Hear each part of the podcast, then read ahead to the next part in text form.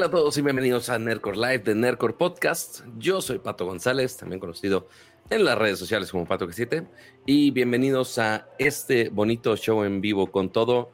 Hasta hicieron show los perros de Arcolonia. Dijeron, ay, estaba empezando a hablar Pato, vamos a hacer una sinfonía coloquial para que todo el mundo la pueda disfrutar. Espero no se escuche nada. Este, pero bienvenidos a este show de jueves 22 de junio. Eh, todavía nos falta un show de junio más este, para disfrutar este bonito mes de colores. Entonces ya entre algunas marcas pinkwashing y otras que sí han estado apoyando desde cero. Pero eso no evita que siga habiendo noticias. ya, ya, ven cómo fueron nomás como un minuto del intro y después ya se callaron todos los perros. Qué hermoso. Este, pero eh, eso no evitó que hubiera muchas noticias de tecnología, de videojuegos, que Nintendo tuviera todo un direct, eh, del cual no esperábamos mucho más que Pikmin. Eh, y como quiera, sacaron todos los animales del arca de Noé. Eh, porque a Mario ya se le están acabando los disfraces furros de los cuales se puede transformar. Eh, pero ahorita hablamos un poquito al respecto de todo lo que anunciaron por allá. Pero, por supuesto, este show no sería posible sin alguien que ame todo lo de Apple, que hable de Final Fantasy XVI y que critique todo lo demás. Y estoy hablando, por supuesto, de Ramsa. ¿Cómo estás? Yo no critico nada, Pato, no seas exagerado. Casi no. Jamás. Casi no. Podría, podría criticar mi cabello, que ya. No, bueno. Me urge un corte. Sobre todo ahorita por el clima. Es cuando Ahí se le hace el frizz, estás diciendo. Sí, no, más bien me da un, o sea, me da calor. Pero ¿sabes qué es lo que más me gusta cuando me corto el cabello? Que cuando me pongo los audífonos es más cómodo. Ah, porque hay como menos bulto. Entonces es más cómodo. Por eso traen los sin ahora. Usas menos champú también. Entonces te tienes que poner bien poquitito champú y, y te lavas bien.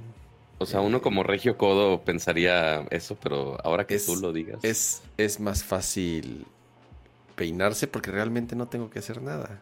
Digo, tampoco es que tampoco es que me peine, o sea, o que me tome el tiempo en la mañana para peinarme, pero también por lo mismo, como me da hueva peinarme, como no uso eh, productos para el cabello, para peinarme y eso. Es, una bendición para los que escuchan la versión en audio, el no tener que ver el peinado tan desalborotado de cámara. Es que, no, es que ni siquiera me peino, o sea, lo único que hago es me, baño en la mañana y, en el día tengo la manía de... Eh, mientras pongo aquí el chat para, para saludarnos. Hola, chat. todo el tiempo, todo el tiempo estar, estarme o jalando el cabello, o jalándome las orejas, o, o, o sea, no sé, de como ansiedad. que tengo que estar haciendo algo y, y entonces estoy, no sé, en, en, las videollamadas o en las conferencias que tengo durante el día, que es gran parte de lo que hago en el día, tener llamadas y llamadas y conferencias y conferencias. Y todo el tiempo estoy no sé, como dices, no sé si es de ansiedad, no sé si es de, de que tengo que estar, siento que tengo que estar ocupado con algo. Entonces, o, si no tengo algo en las manos, como, como, no sé, una pluma, ¿no? O sea, sé de las que tiene que estar así con la pinche pluma todo el día, o estar con, eh, no sé, tengo aquí, por ejemplo, un, un, un joystick de de un Joy-Con. eres de esos que necesitas de esos juguetitos virales de los fidget toys. pero me creerás ¿No tienes un fidget spinner? No tengo un fidget spinner, pero la vez que probé uno se me hizo de lo más pendejo y dije, "No, esto no sirve." O sea, no sé no no, no, sentí que me porque me aburre. o sea, voy a buscar de esos hay de esos de Amazon que específicamente es como un cubito. Entonces tiene unos tienen joystick, un switch como de prendido y apagado como de la luz y aparte un chingo más de botones. Quizás sea la solución, quizá. Puede ser, puede ser, pero, em, o sea, estoy seguro que me aburriría, porque en vez de eso, digo, no, no, no pueden ver mi escritorio. Trato de mantener mi escritorio y mi estudio ordenado, pero realmente aquí, te, o sea, aquí tengo, tengo muchas cosas. Tengo, tengo cajoncitos, tengo mueblecitos, tengo, eh, o sea, todo como organizadito, o trato de tenerlo organizado pero tengo mil mierdas por aquí. Entonces, el, chiste de eso, o el encanto de eso, es que siempre hay algo nuevo con, lo que puedo estar eh, jugando. Entonces, por ejemplo, ahorita es la palanquita, ¿no? O no sé, el otro día eh, tengo un, desarmador. Entonces me pongo a jugar con, con, la matraca o con la cuerda no, bueno, del desarmador. Y entonces eh, luego se me olvida quitarme mute. Y entonces así de, ya estoy viendo así de, ah, este güey, o sea, y, entonces estoy haciendo, digo, no sé si se escucha en el micrófono. claro que se escucha, totalmente. O, tengo, no sé, aquí tengo una correa de Apple Watch. Entonces estoy jugando con el velcro. Dios eh, o estoy, o te digo, o estoy, o estoy jalándome, o estoy jalándome el pelo y estoy, y estoy haciéndome así todo el tiempo. Eh, y entonces por eso te digo, o sea, realmente, aunque me peine, ajá, no, no, no es algo que me dure durante el día. Tampoco es que diga, ay, güey, no, ¿qué, ¿qué, van a decir que estoy despeinado? No para nada. Pero es parte de las ventajas también de tener el, el pelo corto. Número uno, o sea, es más difícil estármelo jalando. Y número dos, por más que me lo desacomode o lo jale o lo que sea, eh, no se nota. Ajá. O sea, ¿no? Porque, porque está corto. Em, pero sí, Mira, lo, bueno es que todavía tienes pelo cama, que, que todavía puedes cortar, no como uno que ya menos, está perdiendo cada... Menos que antes, definitivamente... Eh, eh, o sea, eso que dicen de los hijos te sacan canas, sí, literal, yo no tenía hasta que nacieron mis hijos, me empezaron a salir. Es, la bonita combinación de los hijos y la edad, ¿verdad? Me, ajá, me empezaron a salir eh, eh, las, las, canas aquí a, los costados. Me voy a, me voy a, me voy a poner este Just for Men para. Pero para mira, Kama, mis, mis, mis esas, ¿eh? Tan, tanto está afectando el que veas tanto. O sea, y seguramente muchos en chat ahorita ya están juzgando a Cama de ansioso. Este, y es posible. Eh, pero, pues sí, también de ver tantos, tanto gris, también uno le puede dar ansiedad, así como en el chat del día de hoy, porque hola chat, bienvenidos todos a otra emisión más. Saludos, saludos. Y está ahí, por ejemplo, Blues Peaks y Raúl Jesús Ruiz que están con su nombre en color verde. Eso significa que son miembros del canal, que son miembros de Nerdcore, este, y que nos están apoyando semana tras semana, este, a que hagamos este bonito show para ustedes y les platiquemos todos los chismes de tecnología que tengamos de y de videojuegos que tengamos de esta semana. Pero ya, ya es como tu futuro, Kama, porque ahorita lo estamos viendo más gris que verde. Este, ya no te vas a poder este, pintar un mechón verde así de de muy pocos, emo. Muy, muy pocos suscriptores hoy en el, en el, en el chat. y eso que no hay partido, no hay partido, no hay nada que yo sepa interesante. Acuérdense que eh, la forma más sencilla que tienen ustedes para apoyar el podcast, para apoyar Nerdcore y para que sigámoslo haciendo, sigámoslo haciendo por mucho tiempo más es sí, con, su presencia, con sus likes, con sus recomendaciones, pero además se pueden suscribir. ¿Sabían que se pueden suscribir? Hay un pequeño botoncito en la parte inferior derecha de eh, esta ventanita que están viendo. Bueno, en más parte está como un poco más al centro. Y, está en la parte izquierda. Dice Join. Ahí pueden unirse al podcast. Tenemos tres diferentes niveles de suscripción y, lo único que están haciendo con eso es apoyar este bonito proyecto que hacemos una vez a la semana, como ustedes saben, todos los jueves en vivo a partir de las 9.30 de la noche aproximadamente y que además subimos en formato de audio y pueden descargar en su plataforma de podcast favorita. Entonces, ya lo saben, sus likes, sus recomendaciones, pero además, eh, ya saben, estas suscripciones para que mes con mes puedan apoyar este proyecto. Em, no sé, Pato, ya, ya, ya arrancamos de una vez o quieres, quieres, quieres, quieres que hablemos del tema candente del momento, Pato. A ver, yo te voy a hacer una pregunta. Pues más bien no tan candente, más bien lo contrario, creo yo. Este, digo, sí, si queremos pensar en, ah, sí, lo más cercano al infierno, eh, pues es posible, eh, geográficamente hablando es posible. Este, porque digo, se ha apoderado esa conversación de, de todo Twitter durante esta semana. De todo Twitter, eh, de todo Reddit, de todas las noticias y además incluso a nivel tecnológico. ¿Viste el tweet de Logitech? No, tuitearon, ¿qué tuitearon? Güey, o sea. A ver. Una, a ver, obviamente estamos, obviamente estamos hablando del submarino que estuvo perdido por muchas horas, creo que un par de días de hecho, eh, dos, tres días en total. Eh, este es un pequeño, es que híjole, hay que decirle submarino nada más por llamarle submarino, pero técnicamente creo que eh, padecía de por lo menos gran parte de los principios que requiere un verdadero submarino. Además, considerando a la profundidad eh, a la que, a la que obviamente iba. Entonces, a ver, va a ser un resumen rápido, pero creo que todo el mundo sabe. Había una, em, había una compañía de, eh, de un güey que organizaba viajes al fondo del océano para ver los restos del Titanic, que está, si no me equivoco, a casi 5 kilómetros bajo el mar. Es una, es una locura. Pero bueno, eh, ya habían salido artículos al respecto, ya habían salido notas de esta compañía, de este submarino, y una de las cosas que, que llamaron la atención era lo hechizo, porque esa es la palabra, lo hechizo que se veía este, este vehículo hecho con, eh, o sea, pedacería de verdad, de, de, diferentes cosas.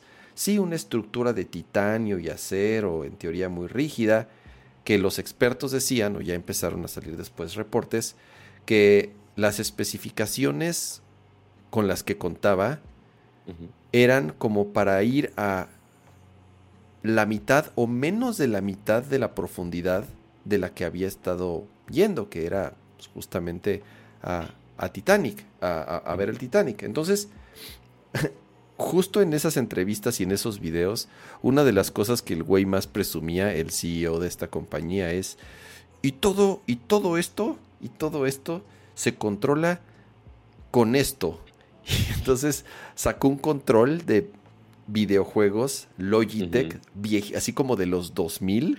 Pero sí salía, que era, sí salía que era de, Logitech. Era de Logitech, sí, sí, sí.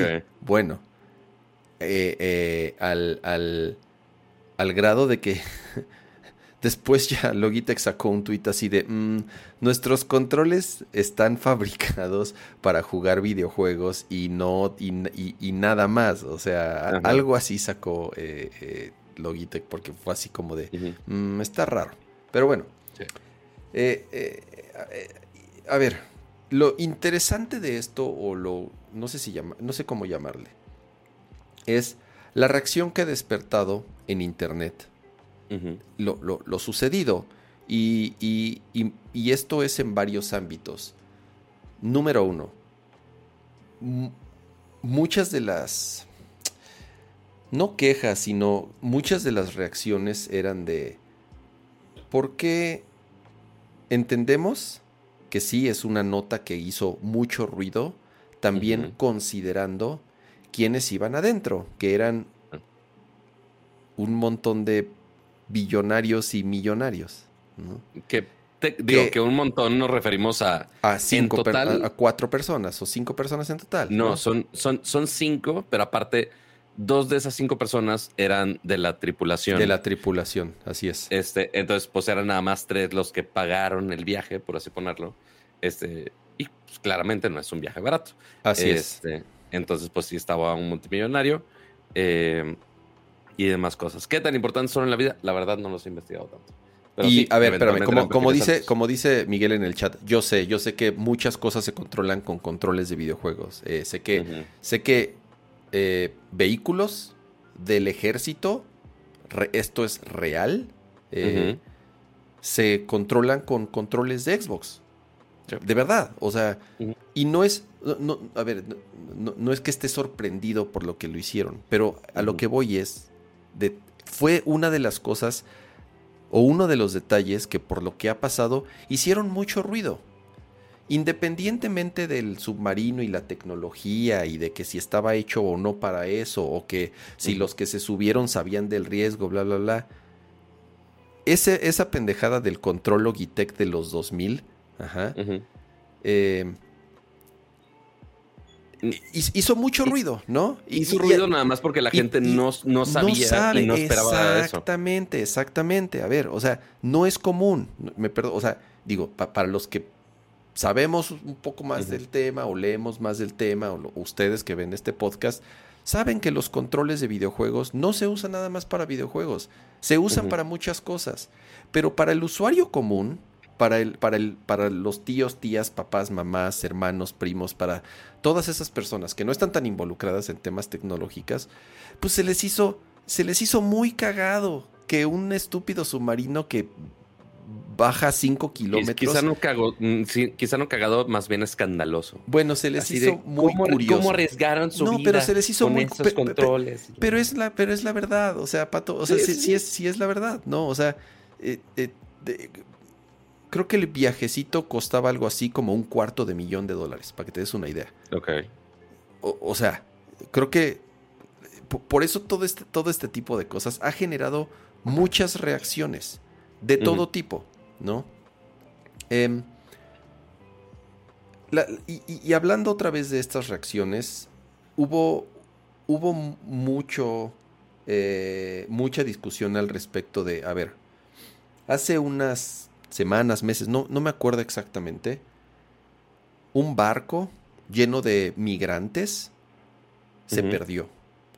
Algo, algo así pasó. Con 500 migrantes más o menos. Y, gira en eso la confirmación, ¿no? Y lo que dice la gente es, a ver, ¿por qué no hubo la misma movilización, la misma gastadera en recursos en agencias gubernamentales e internacionales buscándolos este día y noche, solicitando ayuda, ya sabes, como si lo hicieron para cuatro multimillonarios.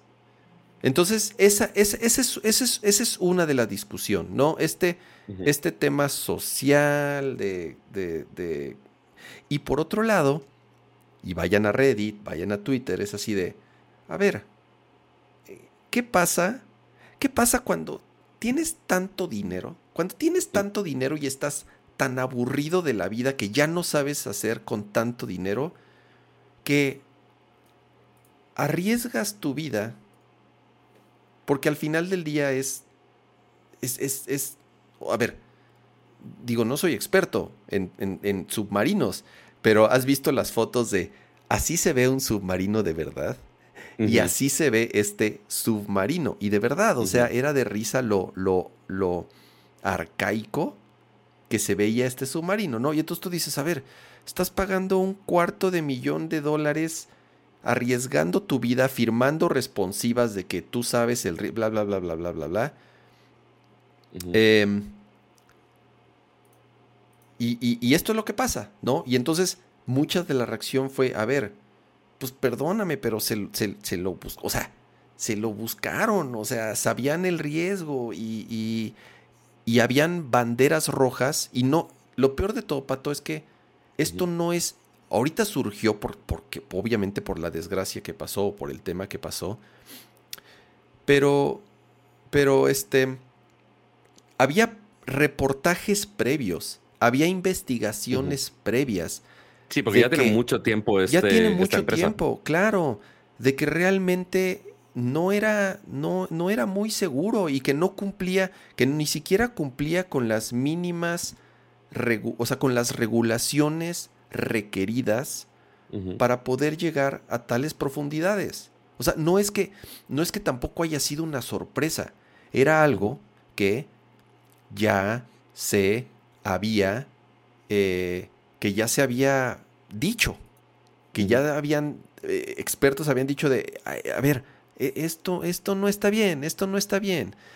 Entonces, ah, de nuevo, son demasiados temas políticos, sociales, de equidad, porque a los millonarios sí y a los migrantes no, eh, porque esta nota sí genera mucho ruido y esta no. Y a ver, yo no estoy, yo, a ver, mi, postura en esto, no sé, a lo mejor, digo, incluso ni, siquiera sé eh, cuál es mi postura fuera de todas las notas que he leído al respecto. Pero, pero hay que verlo de, todos los ángulos de vista. Eso, eso, es, eso es todo, ¿no? Entonces, em, y obviamente hablando también del, tema tecnológico y del tema de, lo que estábamos platicando, ¿no? Los, los sistemas de comunicación que tenía el submarino, eh, los mínimos requeridos, ¿no? Eh, sí tenía ciertos mecanismos de emergencia para en cualquier caso, pues poder por lo menos eh, volver a la superficie por sí solo, o por lo menos esa era la intención. E, el, problema como tal, y lo que al parecer ya confirmaron, es que simple y sencillamente implotó, creo que esa es la palabra, o sea, la presión del agua lo apachurró. Porque ese era otro de los temas, así de, están atrapados abajo. Tienen oxígeno para dos días. Hasta había una cuenta de Twitter que iba contando que, que, iba con una barrita mostrando, mostrando el, ¿Cuánto tiempo más pueden cuánto tiempo más de oxígeno tenía. Al parecer ni siquiera fue el caso. Ahora sí que dentro de lo peor, si le podemos llamar, es, no lo sé, cómo, ah, es muy difícil opinar al respecto, pero a ver, dentro de lo horrible que fue la situación, pues la implosión a, esa, a esa profundidad, pues fue instantáneo. O sea, creo que al parecer, pues no sufrieron, que es, digo, no, no sé, es, es eh, insisto, o sea, cualquier muerte es horrible, o sea, digo, no, bueno, creo que sí hay, creo que sí hay peores muertes que otras en cuanto al sufrimiento, si podemos tener una O sea, sí hay algunas que salen, hay algunas que salen en Final Destination y otras que no. Este, pero pues sí, todas, todas son horribles. Sí, digo, las verdaderas, no necesariamente las de Final Destination, ¿verdad? Pero, este, en cuanto a lo tecnológico, ahí de qué, qué pudo haber fallado tecnológicamente hablando, posiblemente ni fue el, o sea, sí sonó el tema en redes por el tema del control de Logitech, sí sonó el tema porque era un caso muy extraño de esto del submarino y que está involucrado en multimillonario y no había un tema político porque no había nadie de otros países involucrados, no como el, el otro caso. Entonces ahí analizamos tecnológicamente de, ok, cómo lo tomamos nosotros en redes sociales y, o sea, involucró cinco, personas antes, arriesgaron su vida y ahora muertas y cuántos memes no hay al respecto, miles. Este, esa es otra. O sea, eh, tenemos una manía muy extraña en Twitter, principalmente en México, de hacer burlas y de las tragedias. Eh, y lo otro, pues ok, ahí la tecnología, lo más probable es que no tuvo ningún efecto negativo en que pasara eso. Ahí es nada más eh, los protocolos de seguridad que tenían. Eh, a esas profundidades, como tú decías, oye, pues sí, seguramente estaba certificado. Lo podemos comparar con las certificaciones del agua que tenemos en, los relojes o en los celulares. De, oye, hay algunos que son eh, un metro por 30 minutos. Hay algunos que son de 5 atmósferas. Hay algunos que son de alguna otra certificación, e incluso los que son para buceo, como el Ultra, ¿no? Que si no me equivoco es de 5 atmósferas obviamente, si el, eh, la embarcación, el dispositivo o el cilindro ese, como le queramos llamar, todo menos submarino, estaba certificado para, o quién sabe si certificado siquiera, si decían que resistía 2.000 metros y bajaron a 5.000 metros, pues claramente la presión sube muchísimo más, porque es presión de la atmósfera, presión del agua, y en esas profundidades, pues claramente una ligera fisura, una ligera fuga, pues sí, justamente hace que pues implote y se haga chicharrón. Este, así como puede estar, digo, no lo voy a hacer con esta coca porque está llena, ¿verdad? La iba a tirar. Este, pero si ustedes están intentando apachurrar una lata de ambos lados de una manera constante, ok, no le, seguramente no se va a aplastar a la primera. Pero con que le hagas una ligera hendidura, o sea, nada más con que la es un ladito, ya con eso, si le intentas aplastar con la misma fuerza, va a doblar luego, luego.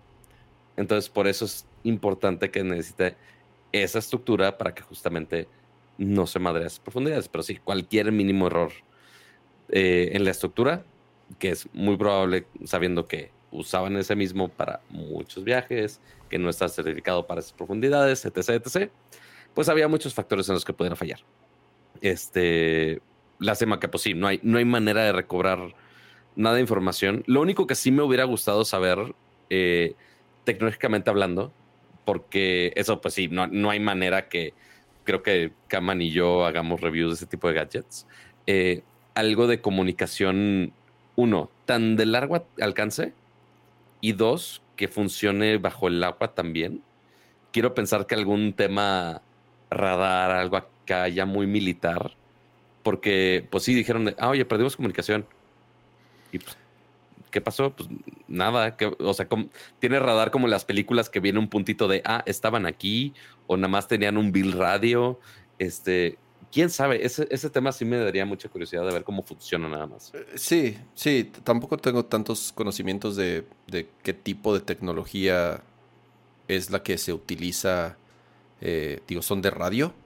Eh, me queda claro que son señales de radio, pero a qué frecuencia como para que viaje a tal distancia, eso es, eso es lo que ya tal vez no tenga no tenga tantos detalles. No somos tan expertis. Entrevistaron, a, entrevistaron a, James Cameron, que tiene toda la capacidad para hablar al respecto, ya que eh, eh, él personalmente utilizó su dinero y hizo un gran documental, eh, obviamente también relacionado a la película que hizo. Pero vean, o sea, vean el submarino de James Cameron. Ajá y, vean el Homero móvil del otro cabrón. móvil. Perdóname, pero era el pincho Homero móvil submarino. O sea. Eh, Qué terrible. Eh, eh, entonces, este. Es, es, son muchas, muchas cosas y muchos factores, por, o sea, los cuales han causado tantas reacciones en, en, en, Internet, tanto positivas como negativas, tanto de burla, incluso tanto de, o sea, ya sabes, la gente, la gente no, no tiene simpatía por los billonarios. O sea, eso es, eso es, eso es una realidad. La gente, o sea, son parte de la inequidad económica y social y de tantas injusticias a todo nivel que existen en el mundo. A la gente no les gustan los billonarios, me perdonan, y, y es parte de lo que está pasando. O sea, por eso no hay tanta simpatía alrededor por eso los queremos de, la tragedia. esa es la realidad, esa es la realidad. Entonces, em, es, es este. Eh, son muchos, muchos temas los que están pasando. Eh, ya encontraron, como decía, los, los, los, restos, incluso ya oficialmente los, los, los declararon eh, pues, muertos, pues como tal. Entonces digo, ya, la noticia se irá apagando poco a poco.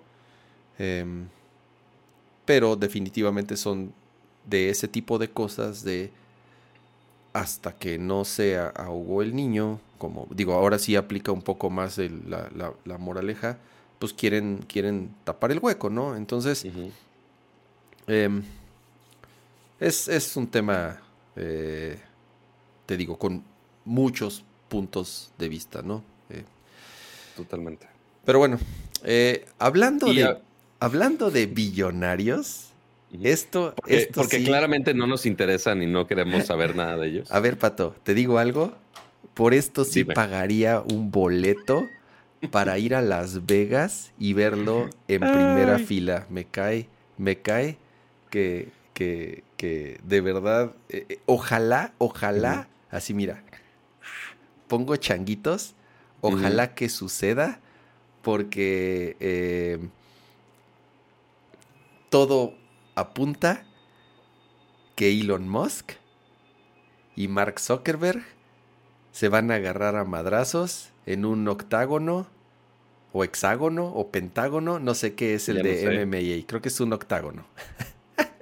en un ring, en un ring de MMA en Las Vegas, porque todo empezó por un tweet que puso Elon Musk diciendo, yo sí tengo ganas, algo así como, yo sí me metería un cuadrilátero con Elon Musk para darnos en la madre.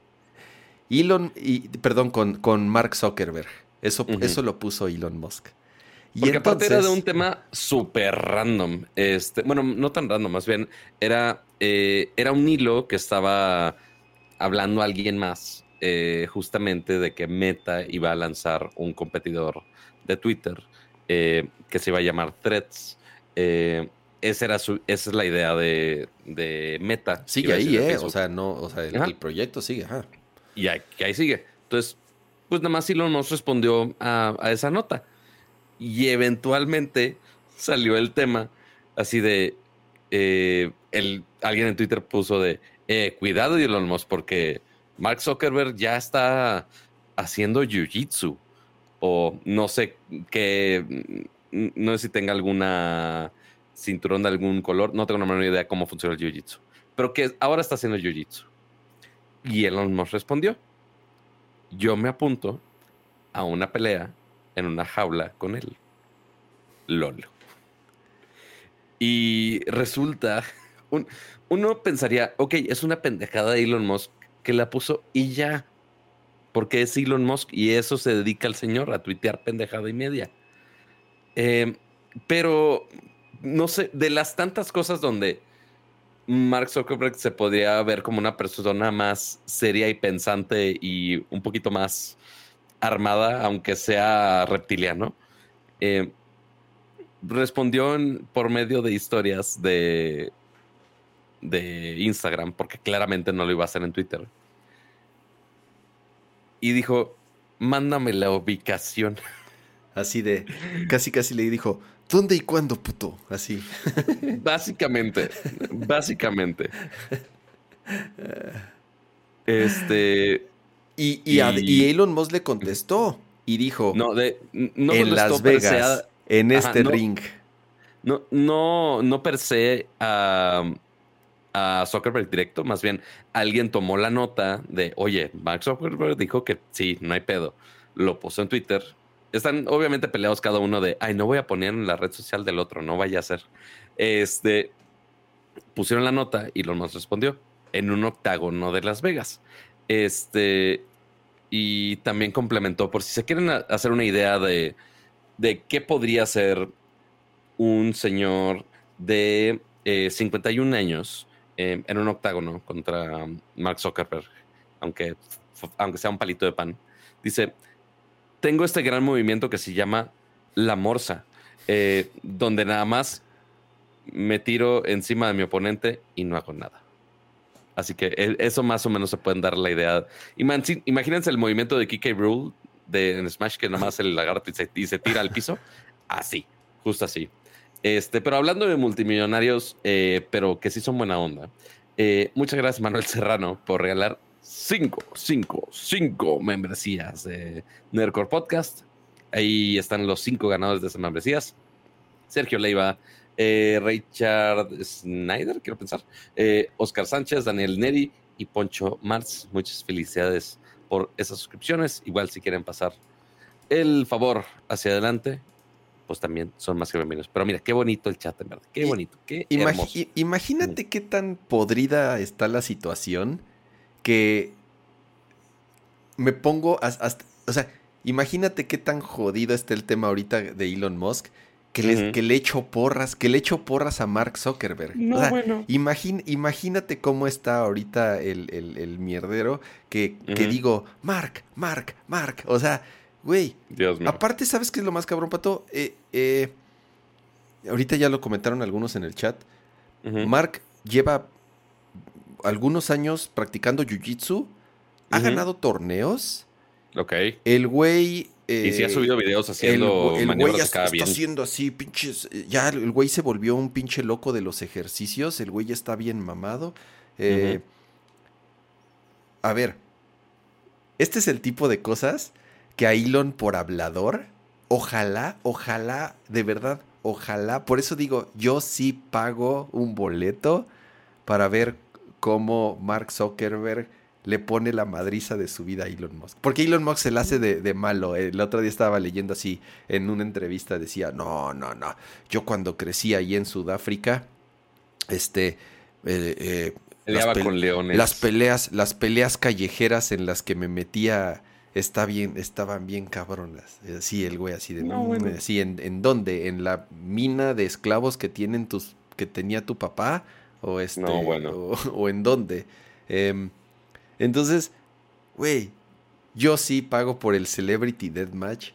No va, a ver, es, estaba, eh, una de las notas decía que Elon Musk, nada tonto, dijo Las Vegas, porque para que suceda en Las Vegas requiere que la asociación de no sé qué madres de boxeo y pelea de Las Vegas mm, apruebe el combate y se den las condiciones, ya sabes, o sea, tiene que haber un tema ahí de aprobación y este de, de, tema ahí de, que se tiene que aprobar. a, eso se dedica Las Vegas. Claro, exactamente. Entonces, él dijo Las Vegas como pensando, ah, esto, esto nunca lo van a aprobar.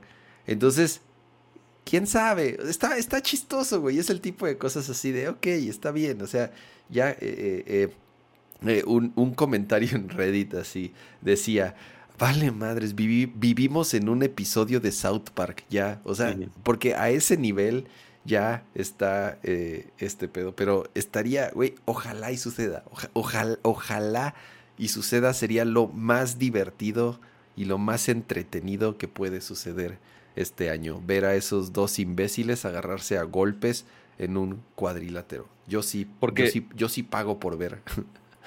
Y, hasta eso sí es medio posible porque recordemos que ya eh, creadores de contenido de perfiles ya medio altos ya, tienen, ya se ha vuelto como un formato conocido de hacer estas peleas de box este, de celebridades.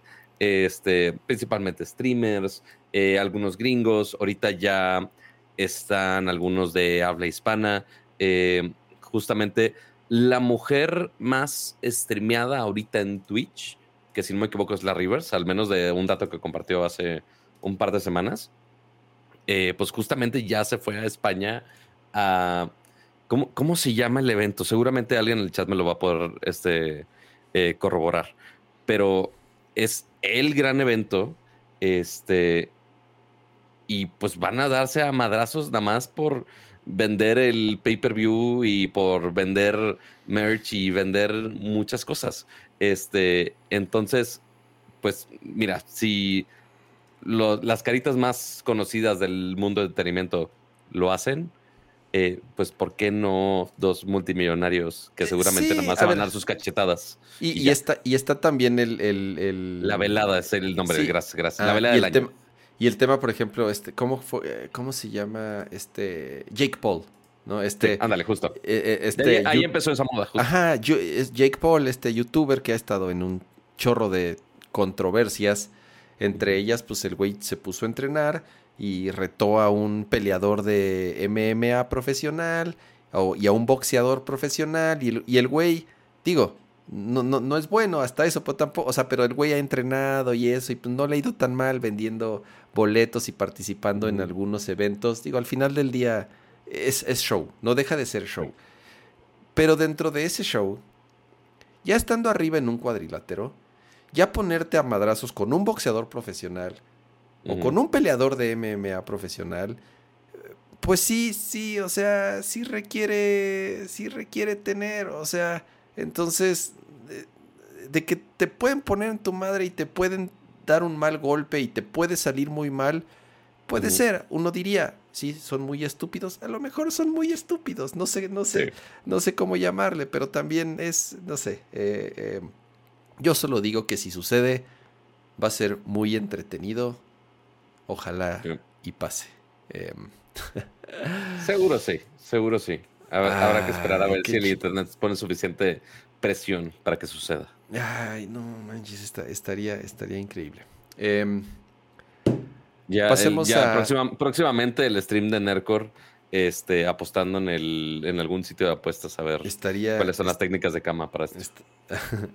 Em, a ver, otra noticia ya un, poco más eh, tecnológica, si le quieren. Bueno, más bien ya completamente tecnológica, ya que empezamos con un par de temas bastante, eh, vamos a llamarle... Primero las canas, después submarino y después millonarios. Peculiares, así es.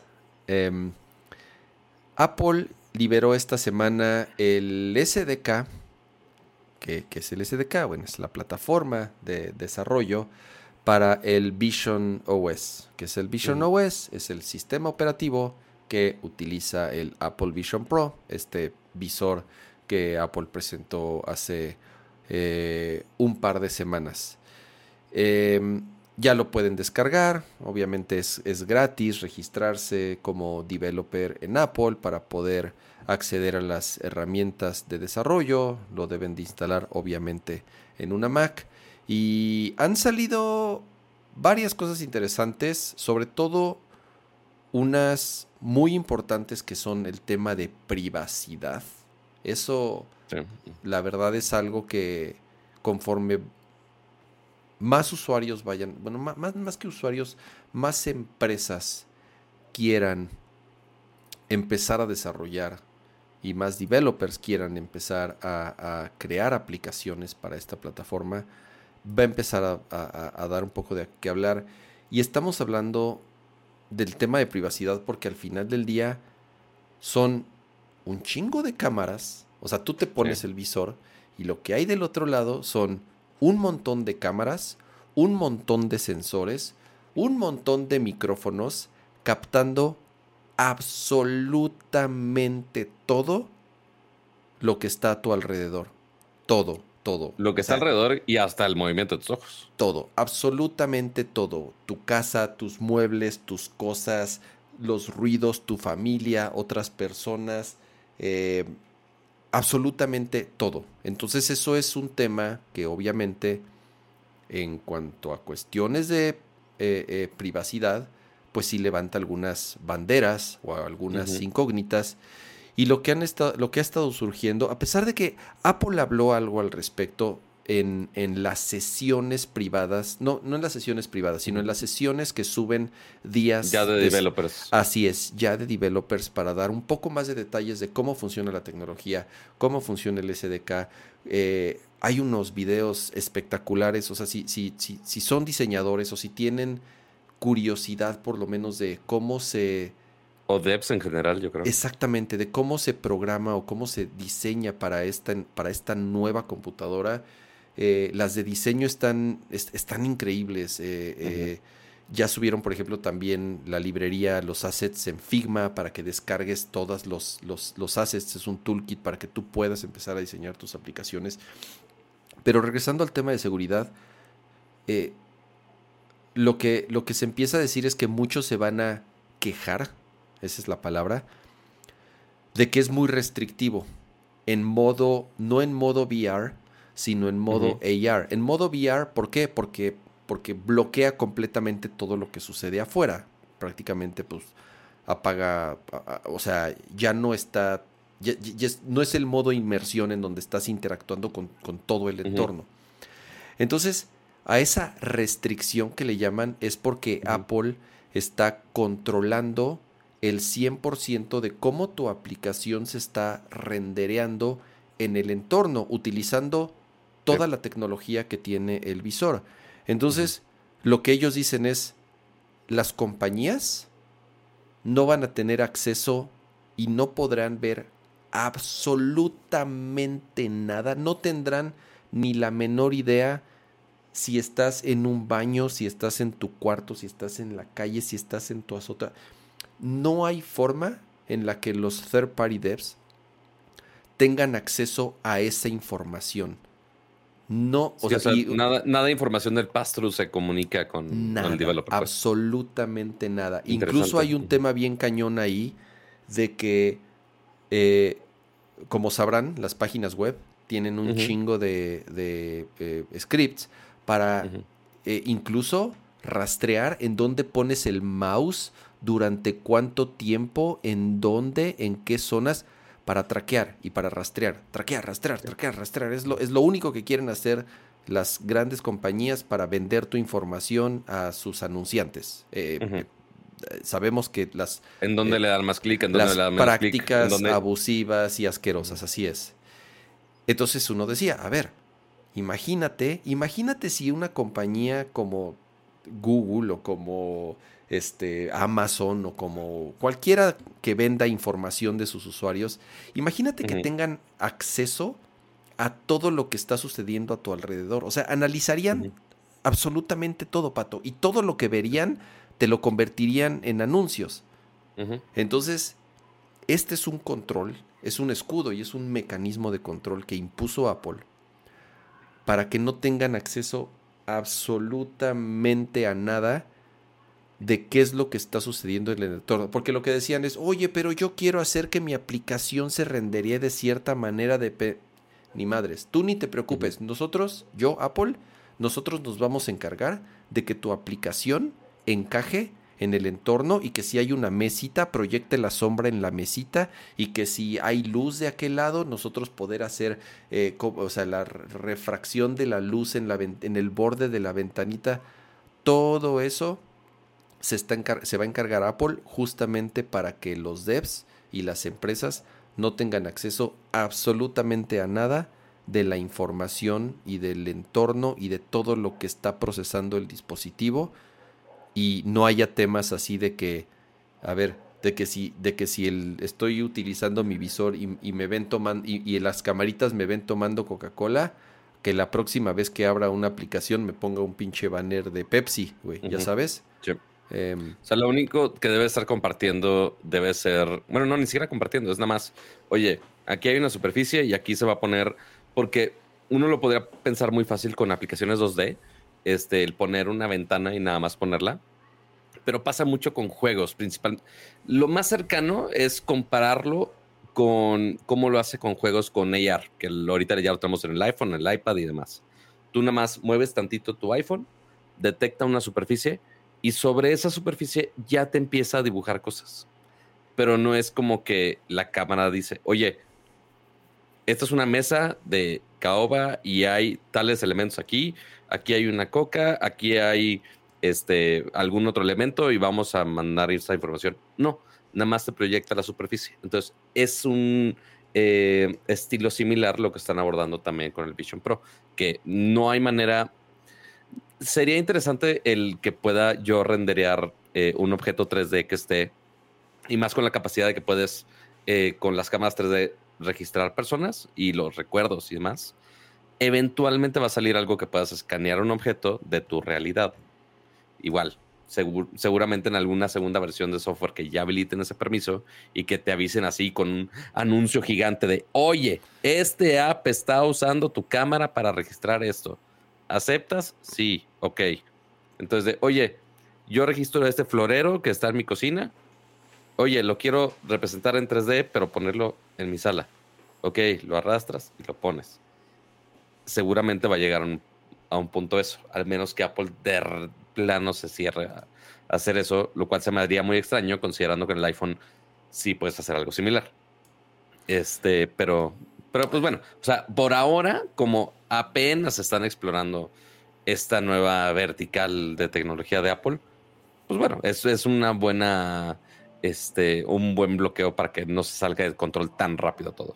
Así es. Tú ya instalaste el, el, el, SDK Pato, que has estado jugando con él un, ratito. ¿Qué has, has hecho? Muéstranos tus creaciones. uy, las grandes creaciones. Yo, el gran programador, este, que se nota que no he estado que no he estado frustrado con la vida misma.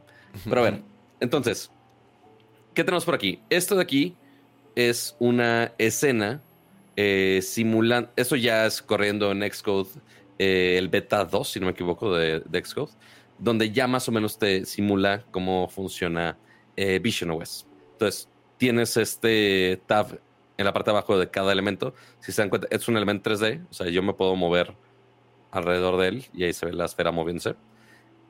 Y yo lo puedo mover hacia arriba, hacia abajo, que si se nota, está muy chiquita la sombra, pero si lo ven en el escritorio, ahí tiene su sombrita. O si le picas Shift, ya puedes empujarla adelante y atrás. Y yo lo puedo poner en el lugar que yo quiera.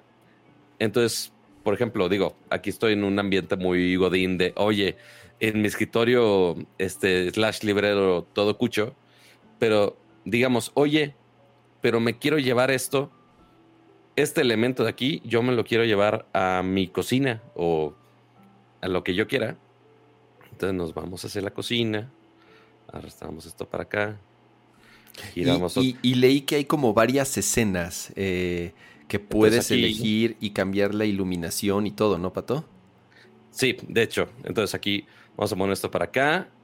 Ah, mira, casualmente estaba viendo aquí en mi cocina, tenía de fondo mi podcast favorito, el podcast favorito de todos. Voy a cerrar aquí el teclado porque ya escribí en el navegador. Se ve, bien ese podcast. Me voy a suscribir.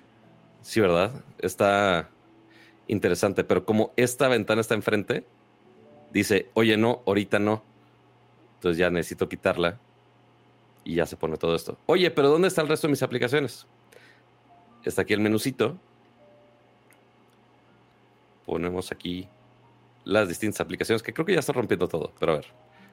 Vamos aquí a aplicaciones. Ya desmadraste, ya desmadraste. Ahí está ya. Ahí ah, están los iconitos. Entonces ya aquí ya están los iconitos. De hecho, me puedo acercar un poco a los iconitos. Es que está justo donde está el navegador. eso, a ver. Pato, eso de acercar y alejar, eso, Con zoom. ese zoom, ¿cómo lo haces en el visor? ¿Cómo lo hiciste en el, visor? No, en el visor es acercándote. Ah, es acercarte físicamente, ¿verdad? Claro. Es, es, o, es o acercarte tú físicamente. O, jalar la ventana, o jalar la ventana. Exactamente. Entonces aquí ya puedo abrir otra vez el app que yo tenía. Muevo esto para acá. Y ahora sí ya me deja mover el podcast para este lado. Es una ventana de Safari, o sea que yo puedo. Si yo volteo hacia el lado derecho, aquí ya me aparece la ventanita para estirar la ventana de Safari a como se me antoje. Entonces aquí puedo, por ejemplo, y hasta te pone el teclado para seguir navegando. Podemos ver anuncios de no sé qué tantos anuncios, porque aquí, no, aquí, no está mi cuenta de YouTube Premium. 3.500 este, dólares para ver tus pinches anuncios de YouTube, güey. De Clean My Mac, mientras está justamente mi esfera acá, que puedo poner aquí con la reality o el espacio inmersivo, todo esto. Porque, ojo, aquí puedes poner o aplicaciones en 2D, como es una vil ventana, básicamente las aplicaciones que ya conocemos, en 2D, como por ejemplo a Safari, tú puedes poner las ventanas que tú quieras. En este caso, nada más voy a poner esta. Vamos a buscarla un poquito más al fondo, a ver si no me 4P con los controles. Y puedes abrir, acuérdense que también que todas las aplicaciones de iPad corren nativas aquí. O sea, tal cual va a ser una ventana, va a ser una ventana flotante, obviamente, ¿no? Y que bueno, eh, ahorita en el, en el SDK, pues nada más te pone así lo básico. Te pone las aplicaciones. A ver settings, abre settings. Ahí voy, ahí voy. Ah. Entonces, aquí calendario, mapas, noticias, reminders y shortcuts. Estas aplicaciones sí las puedes abrir sin problema. Y te pone justamente, como dices, Kama, un diseño parecido al que viene en el iPad. De hecho, este icono no lo había visto. Ya cuando volteas a esto, oye, quiero el diseño más como tenerlo ah, vertical. Ok, compacto. También se puede. Entonces, vamos a cerrarlo. Entonces, oye, pues vamos a dejar aquí la ventana de, de Nercor, aquí con tu teclado, que ahí está disque escuchándose en loading. Pero oye, vamos a revisar los settings. Ah, es que tengo los settings, pero en. A ver, coopera conmigo, escena. No te rompas, por favor. Ibas funcionando muy bien. A ver, dale play, pato. Quiero que se vea en vivo lo que estamos viendo en vivo. No, pero de lo que estás, de lo que estás haciendo en vivo. haciendo las suyas. No, espera, ya, ya estoy trabando la escena. Mi cámara aquí no está. No ¿Tu cámara se ve bien? Sí, o sea, es, es, el render de Xcode, 100%. Mm, este... Su beta está un poco chafón, ¿eh? No, hace, o sea, hace rato, digo, esa escena lleva abierta. Puta, ¿qué habrá sido? ¿Dos horas? Maybe. Quizá pudo haber sido parte por eso. Pero mira, ya reaccionó. Entonces aquí, en mi, en mi comedor, Casualmente ya tenía abierto justamente esta ventana de settings. Entonces, así más o menos se ven los ah, settings. Ah, ah, sí, trabado. se está trabando un poco, ¿eh? A ver, Creo que a ver vuelve, vuelve a renderear. Bueno, Debería dale. cerrar Chafari ahí. A ver. Voy a cerrar esto. Ajá. Es- ¿Qué estás usando? ¿La vez. MacBook Air? No, la. No, la M1 Max. Ah, no, Pero mira, lo bueno es que la compila- problema. Replace espacial, sí, replace. Y que corra. Ahí está. Rapidín, rapidín, el niño despierta. Entonces ahí ya nada más que. Que corra, si es que, Que quiere correr. compile. O que... Ajá. No, pues ya había compilado. Nada más ahí está como el, Exactamente. el loading. Sí, al- algo estoy rompiendo aquí, así que. No, mira, ya está cargando mi realidad. Ah, y decías, oye, los diferentes entornos. Entonces podemos poner, oye, ¿cómo va a funcionar con la cocina de noche? O te pone en un museo en la noche. ¿Por qué? No sé, pero puedes. Este, entonces vamos a abrir los settings ahora sí.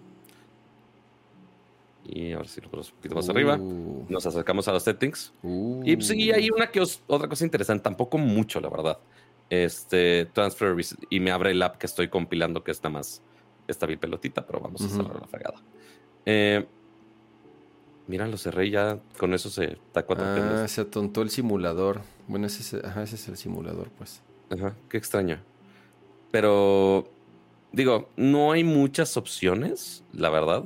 Este, pues sí, te ponen los diferentes entornos, pero no te, no te ponen, no he logrado hacer que te ponga el entorno completo, porque tú al momento de estar eh, haciendo tu app, te pregunta al inicio. La voy a reiniciar otra vez. Es que también creo que también es estar diciendo de, oye, chavo, ya te va a faltar batería. Pero esta cosa dice al inicio, cuando tú estás haciendo tu, tu app, de, oye, necesitas elegir si va a ser realidad mixta o va a ser nada O más virtual. o totalmente virtual. Para justamente como mencionas los temas de permisos. Sí, Uno hubiera son, pensado, son, son, son diferentes los entornos, así es. exactamente, uno pensaría que fuera, oye, que tu app reaccione a todos los niveles de inmersión. Ah, mira, reality environment quit unexpectedly. Sí lo rompí. Sí lo rompí. Sí, sí, sí, cuidado unexpectedly, ya lo sé. Este, entonces, no hay manera, ya que estoy corriendo el app, que yo pueda elegir de, oye, cámbiame a realidad mixta. Oye, o ponme totalmente el entorno de eh, algún fondo genérico. No, ya no te deja. Entonces sí está medio raro esa experiencia. Pero mira, ahí están los settings ahora sí. Eh, a ver, está apps, están las tres que ya tienes. Personas, para que justamente, bueno, tienes que agregar a tu cuenta eh, para contactos, hacer llamadas y demás. La apariencia de día o de noche o en automático. No sé qué cambio realmente de cada uno. Notificaciones. Eh, focus, que es muy similar a lo que tenemos en el iPhone. Le voy a hacer un poquito más zoom. Eh, los modos de trabajo, personal, para dormir. Oye, a ver, abre, time, no abre, sé. abre, abre el app de mapas. El app de mapas, a ver. Me da curiosidad ver. Y- Digo, ya vi Safari. Y si no me Eh, equivoco, puedo scrollear todavía aquí un poquito más. Ah, sí, ahí está. Este, pero.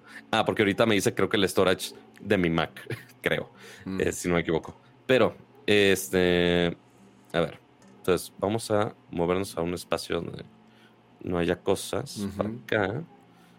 Abrimos el menucito que tiene un botón aquí arriba para que hagas directo lo del home. Pero aquí Mm. te pone como un tooltip para hacer esto. Ok. Pero entonces vamos a abrir mapas. mapas, mapas. Mapas, mapas.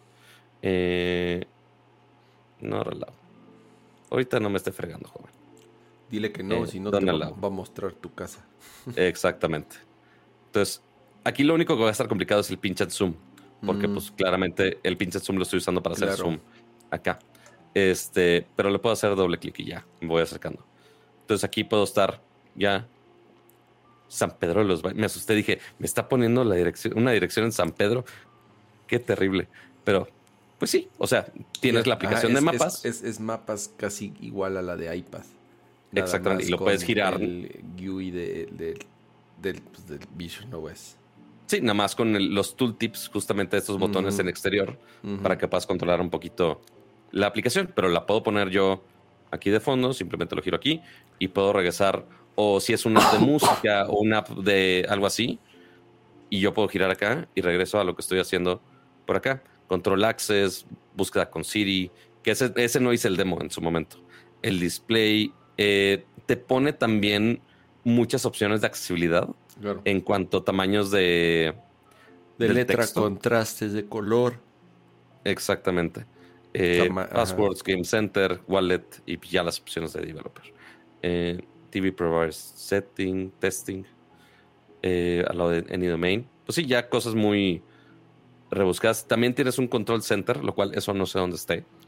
Eh, de accesibilidad, voice- voiceover, eh, touch, switch control, qué hace la el botón de la corona, que sea lento, que sea más lento todavía, FaceTime, eh, coming soon, dice, Eh, los entornos, qué apariencia queremos, de qué, qué volumen queremos, porque eso está interesante también en este UI de este menú, que aquí yo no pude controlar el volumen en el demo, pero aquí está este ya este slider del volumen Mm, ya.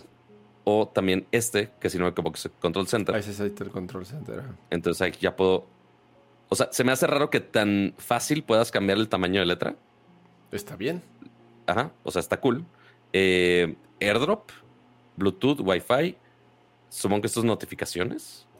Ah, Now Playing. Eh, ¿Qué más? Y de este botón también tengo las notificaciones y los entornos. Que ahorita me pone estos, pero como les mencionaba, no me cambia nada. Pero, pues sí, Eh, eso es básicamente el entorno que puedes tener. Así es. Para hacer el beta, lo interesante de esto es. Y que me esté corriendo tiene todo este entorno 3D para poner estas pinches ventanas como yo quiera. Exacto. Digo, y, y, y, y- A ver, es, es la primera versión. Es para que los devs se empiecen a familiarizar con. eh, justo con el SDK, con la interfaz, con eh, tipo de cosas que se pueden y no se pueden hacer.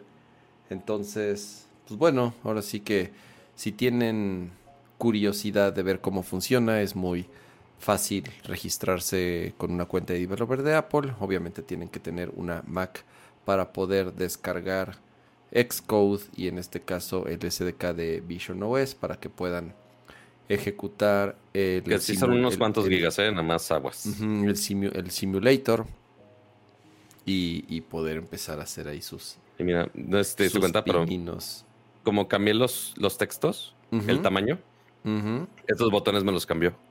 Claro. Entonces ahí está como que el texto ocupando más del espacio del, del botón. Está raro esas reglas de usabilidad. Pero bueno, cosas ñoñas de diseñadores que nada más Cama y yo nos vamos a fijar. Este, y seguramente al- alguien más que también que sea diseñador de, por ahí. Pero bueno, eso es Vision OS por ahora. Y veré si puedo hacer algo de mi vida, si puedo recobrar algo de lo que sabía algo de programación, que seguramente no. O tener que ver muchos tutoriales. Vamos Pero a hacer el app de Nerdcore, pato, del Vision Si tienen alguna idea ¿Qué de... va a ser? No tengo idea, pero hay que hacer algo. Así de- es como Ajá. cuando, como cuando, en- cuando trabajaba en agencia y empezaba, empezaba el boom de las aplicaciones, ya sabes. Claro. Y, y entonces los clientes nos decían, quiero una app para iPhone. Ah, ok, está chingón. ¿De qué? No, no, no sé bien, pero pues hay que hacer una app, ¿no? Ah, ok. Ah, está- chido. Está chingón, güey. Gracias. Chido tu idea. Igual cuando fue VR, todos los eventos fueron en VR. Este, sí, se ponía divertido, por así ponerlo. Vamos a pasar ya a nuestra siguiente sección, que es nada más y nada menos. la sección de videojuegos. A ver, Pato. Xbox Game Pass sube de precio en Estados Unidos, No, no, no. Japón, China. En Ah, ya, todo- ya es en todo el mundo, ¿verdad? Es en todos lados, menos esos que estás diciendo. Ah, ok. Ahí el detalle. Es al revés, dice Microsoft Ajá. ingresa los costos, ingresa, aumenta los precios. A ver, espérate. Aumenta los precios del Xbox Series X. Estamos hablando del Xbox, de la consola. De la consola también. Dice en todo el mundo, menos en Estados Unidos, Japón, Chile, Brasil y Colombia. O sea, en México sí va a subir de precio el Xbox Series X, lo cual me parece interesante porque comúnmente las consolas después de a los dos años de haber salido, casi tres, bajan de precio, no suben. Tuvimos una plática similar cuando salió Oculus. Sí, es. es, es, bueno, el Oculus 2 que subió de precio. Así es. Pero, pero con las consolas es, es muy curioso, güey. Ahora, Xbox está raro porque además Xbox pues está en tercer lugar. O sea, sí. Siempre. Eh, siempre, digo, llevan, ya. Incluso según en sus reportes. Llevan ya dos, tres generaciones. Eh, creo, que en la, creo que la única generación en la que ganaron fue la del Xbox 360 o fue en la que mejor les fue. Digo, no sé si ganaron es la palabra, pero es en la que mejor les fue la, generación de Xbox 360. Pero en la de Xbox One, como ahorita con, la, con, con Series, ya sea X o S pues son el tercer lugar, o sea, 3 de 3, eh, después de Nintendo y Sony. Entonces, que aún así, en vez de bajar el costo para competir mejor, lo estén subiendo, me parece interesante. Em, por ejemplo, en el Reino Unido va a subir, madre, 50 euros. No más. A ver, de 479 dólares a 549 dólares en todo, casi en todos los, casi en todos los países de la Unión Europea. En Canadá va a costar 649 dólares canadienses. En Australia 799 dólares. O sea, no tengo idea de la paridad de, los... De dólar canadiense. canadienses o australianos. Y en Estados Unidos, pues bueno, ya seguirá, seguirá igual. Entonces, en México va a subir de precio. Interesante. Sí, pero eh, ahorita esos precios los checaste dónde? Estoy en. Aquí está. Ya vi el. ¿En México? Estoy. No, estoy en. porque eh, la nota que estuve. Eh, porque sí me acerqué al equipo de Xbox de. Oigan, ¿y los precios? Este, o sea, dice que sube, pero este, ¿y dónde y cuándo? Ah, no van a pues decir. No tienen el precio todavía. Seguramente, porque lo único que dijeron es de, pues mira, lo único, que, bueno, no los voy a textuar, a citar textualmente. Eh, únicamente me compartieron justamente una nota de The Verge que el equipo global les compartió la lista de justamente cómo cambiaron los precios en algunas regiones, incluyendo, México, incluyendo México. Pero esta tabla no menciona eh, la consola únicamente menciona el precio del servicio. De Game, Pass, que también va a subir de precio. Exactamente. Entonces, en México, eh, el precio, están, recordemos que hay dos opciones de Game Pass. Game Pass Ultimate y Game Pass para consola, o sea, sin el de PC, pues. Este, entonces, el Ultimate está ahorita todavía, porque esto aplica hasta el 6 de julio, si no me equivoco. Ok. Eh, en México, ahorita están 229 pesos al mes. Y esto va a subir a 249 pesos al mes. Un poquitito menos del 20, 20 varos. 20 varos más. Y el Game Pass regular, el de consola, empieza en 149 pesos y sube a 159 pesos. 10, 10 pesitos. 10 pesos. O sea, no es un incremento tan abusivo, tan abrupto. Eh, lo que sí sorprende, en al menos el caso de México, es, güey, pero ¿por qué subió cuando el dólar ha estado bajando cuando el dólar tan brutalmente? claro. Que, que, igual, Xbox también sí ha ajustado bien eh, los precios de los servicios. Lo hemos comentado muchas veces, de oye, si un servicio se lanzó en tal X, X servicio, se se lanzó a 5 dólares en Estados Unidos, ¿debe ser la conversión de dólar de 5 dólares en todas las regiones o deben de adaptarse a cada país? Algunos países lo han adaptado, algunos países, digo, algunos, algunas empresas lo han convertido a cada país, algún, algunas empresas es de, no, es 5 dólares eh, todo convertido, eh, como por ejemplo PlayStation es de, oye, todos los cobros te lo hacen dólares, por ejemplo. Así es, y como esté el dólar y como está el dólar. Entonces, Lo cual se me hace. Ahorita nos, ahorita nos ayuda. A veces nos conviene y a veces no nos conviene. Porque, ajá, así es. Entonces. Eh, pero creo que es lo más parejo, ¿no? Pues lo que está el dólar, ya, este. Es tu pedo de cómo esté la economía de tu país. Exactamente. Eh, pero sí, suben esos precios. Eh, si quieren aprovechar, eh, es antes del 6 de julio. Eh, otros lugares de Latinoamérica que afecten, no he visto alguno. En España, sí. ¿Qué más? Portugal. Y en Alemania. Es mucho. Chile, Colombia. Brasil. Brasil. Argentina también. sí, es que realmente lo que hicieron es en todo el mundo menos estos. O sea, era más fácil la lista de los que no aplican versus los que sí aplican. Pero sí, habrá que esperar a ver qué tanto sube la consola. Eh, digo, también con épocas de descuento, pues sí está. Eh, eh, y, eso es, y eso es, a ver, en México es comprar la consola a precio oficial. Sucede nada más los primeros meses. Ya después siempre tienen rebajas, Amazon tiene otro precio, eh, siempre puedes eh, acudir con tu falluquero de confianza a comprarlo a un precio completamente diferente al oficial. Este es el precio, el precio Game Planet, llamémosle así, porque son, los, son los únicos que, que siguen manteniendo el, el, precio. Bueno, obviamente Liverpool, Palacio de Hierro. O sea, independientemente que a veces tengan descuento, pero es, digamos, el precio retail, como, como se le llama. Muchísimas gracias a Rafael Suárez por ser ya miembro por 27 meses como Max. Y nos manda una pregunta. ¿Ya compraron el ROG Ally? No, la respuesta es no. Y por dos razones. Número uno, eh, en mi opinión, creo que el precio en México está un poco elevado. Nosotros cuando platicamos y... ¿A ¿Cuánto dólar dijimos que estaba? Hicimos, ajá, hicimos algunas predicciones y salía como en 11 mil y cacho la traducción, la, la o sea, el, directo. Y dijimos, ok, no va a ser ese precio obviamente, pero creo que un buen precio sería 14 mil 999 o 13 mil 900, algo así dijimos.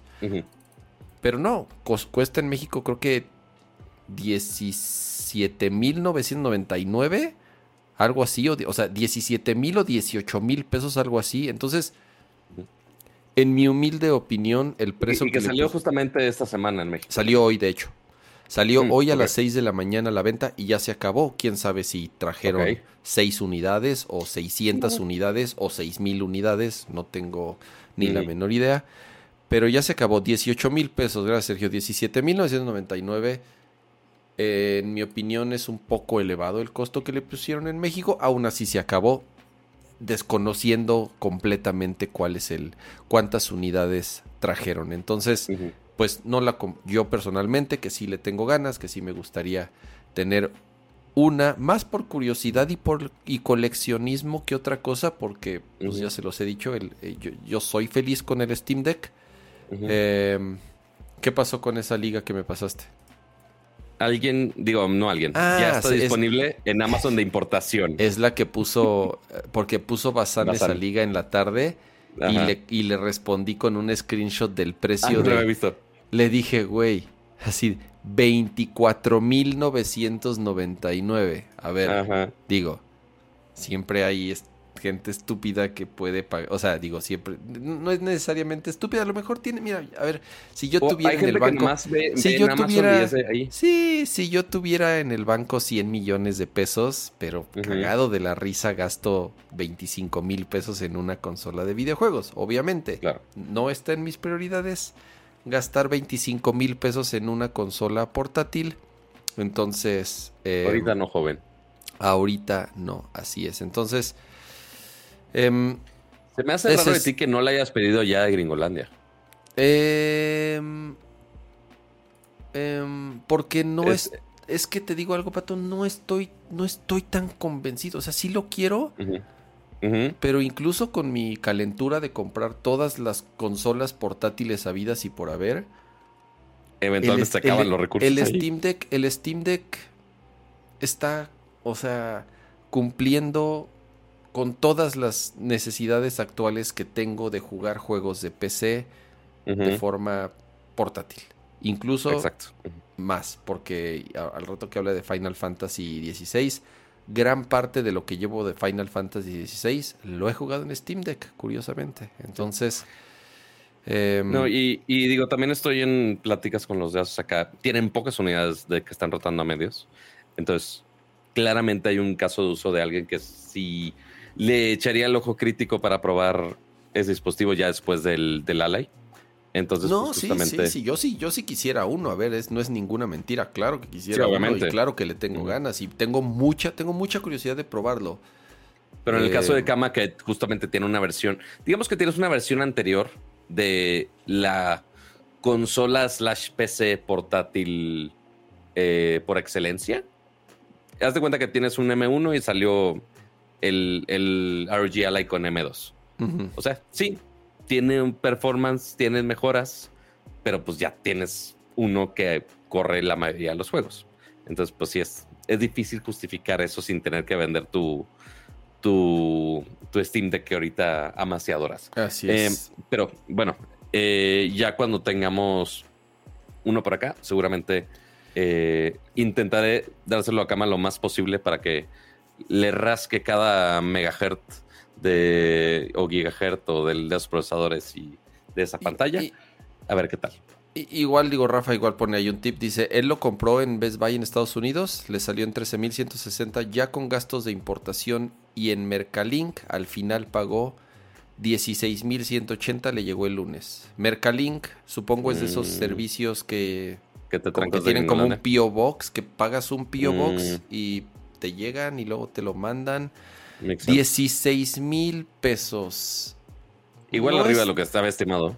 No está tan mal, pero tampoco es un ofertón. Eh, Nunca jamás, yo personalmente, nunca he utilizado esos servicios de importación gringos. Las dos, tres veces que los intenté usar, ya que, ya que sacas el total, si es así de, ay cabrón, sale súper caro. O sea, si de verdad estás muy caliente y si necesitas algo que solamente ellos te lo puedan mandar y que solamente ellos te lo puedan traer y pues no tienes bronca en pagarle sus eh, impuestos y sus eh, comisiones y sus servicios, no está mal. Te pueden sacar de un problema, como a Rafa en este caso, ¿no? Que, Claro. que pues pagó 16, no estuvo mal. ¿Por qué? Tampoco, ¿por qué? Pues porque no pagó los 18 mil o 17 mil. O sea, se ahorró unos mil, dos mil pesos y le llegó antes de tiempo. No estuvo mal. mal. Honestamente, no estuvo, no estuvo, no estuvo tan mal. Em, a ver, Pato. A ver. Hubo Nintendo Direct ayer a las 8 de la mañana, hora del centro de la Ciudad de México. Súper tempranero, yo no entiendo el por qué. Así es, pues, pues es común, ¿eh? Que los hagan así tan, tan, Hace tan, como 11, 12, pero tan pues, bueno. temprano, que son las 8, las 9 hora del centro, las 10 hora de la hora del este. Em, entonces, yo al final, yo no, le puse una calificación de 5.5 rayando el 6. Eh, unos Ajá. estuvieron de acuerdo conmigo, otros no estuvieron tan de acuerdo conmigo. Ok. No sé, Pato, ¿tú qué opinas? ¿Qué es lo que más te gustó? ¿Qué no te gustó? ¿Qué te llamó la atención? ¿Crees que es un, crees que es un direct de ese es un, estás loco, cama? Este es un, fue un direct de 9.5, casi 10, fue perfecto. No, uno que, tampoco. uno que otro loco, uno que otro loco ahí se, se prendió, pero a ver, va- Ajá. vam- vámonos. Al- alguien que era muy ¿no? fan de no Super nos- Mario. No nos, no nos conformemos con tan poquito. Pero a ver, pues mira, tampoco poquito. O sea, pero a ver, teníamos cero expectativas de este direct. Lo único que sabíamos que iban a mencionar era Pikmin.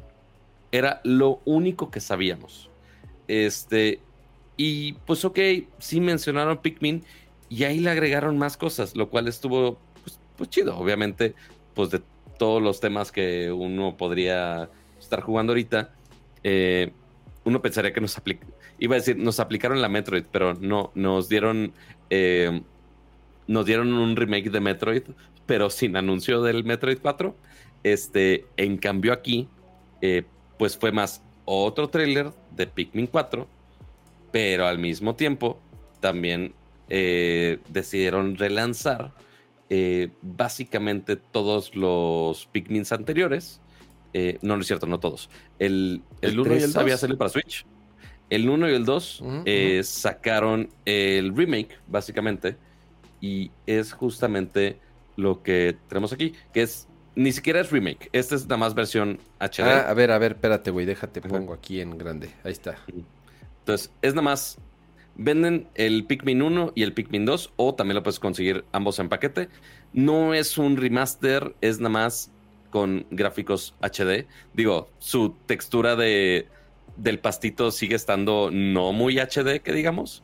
Este, pero pues bueno, ya en... No me acuerdo si salió en cubo o en qué salió esto, pero pues bueno, ya corre bien en tu Switch, aprovecha un No, poquito el, de Wii- motion el, el. Pikmin, el Pikmin 1 salió en Wii porque era el chiste de utilizar el Joy, el control ah, el del- puntero, el, claro. el, el Wii Mode, el Wii Mode, el Joy-Con iba a decir, el Wii Mode Ajá. como puntero. Esa madre. es. Entonces, pues bueno, ya los puedes tener este, ahí corriendo en Switch. Yo jamás he jugado un Pikmin hasta ahorita.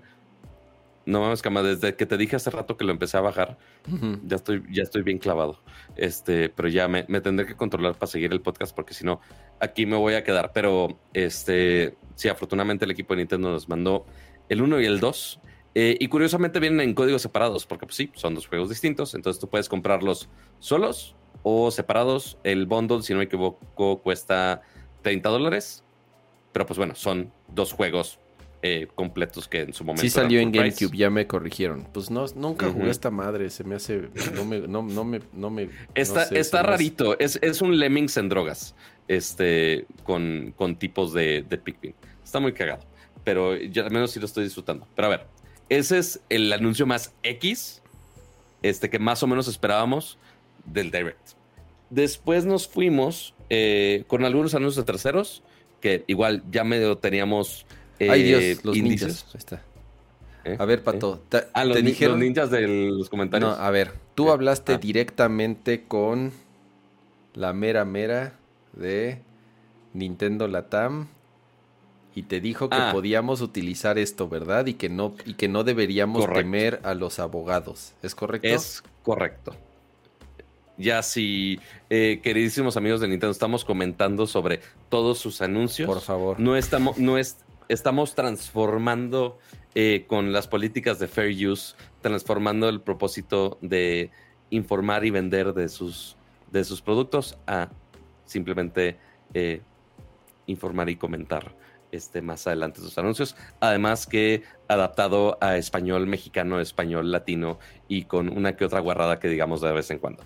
Este, así que no nos odien. Pero bueno, a ver. Eh, ya de ahí se arrancaron con un montón de DLCs de varias de las franquicias.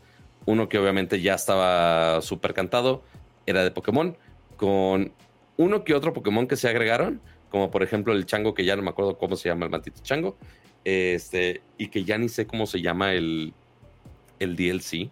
Eh, como, como perdí el acceso a mi código de Pokémon, fue de, ah, bueno, ¿Cómo, cómo, cómo que perdiste el acceso a tu código? ¿Cómo? Porque lo tenía. eh, yo estaba jugando Violet. Sí, yo me quedé, no al revés. Yo me quedé Sí, Violet sí, y tú Scarlet. Scarlet. Ajá. Ah, no, no es cierto, tienes razón. Este. Y yo estaba jugando, mi save file estaba en la cuenta de 1.0. Uy, valió Entonces- Cambiaron sus cuentas. Y es de, ah, ya no puedes abrir este juego. Chin, perdiste tu Pero bueno. código. Entonces, per- entonces perdí mi save file principalmente de, de Violet. En algún momento, si puedo conseguir a alguien que tenga el Violet físico, ya que se haya aburrido y que me preste el Violet, nada más para terminarlo, estaría cool. Pero bueno, entonces, es DLC de eh, Violet Scarlet, eh, más Pokémones, más áreas.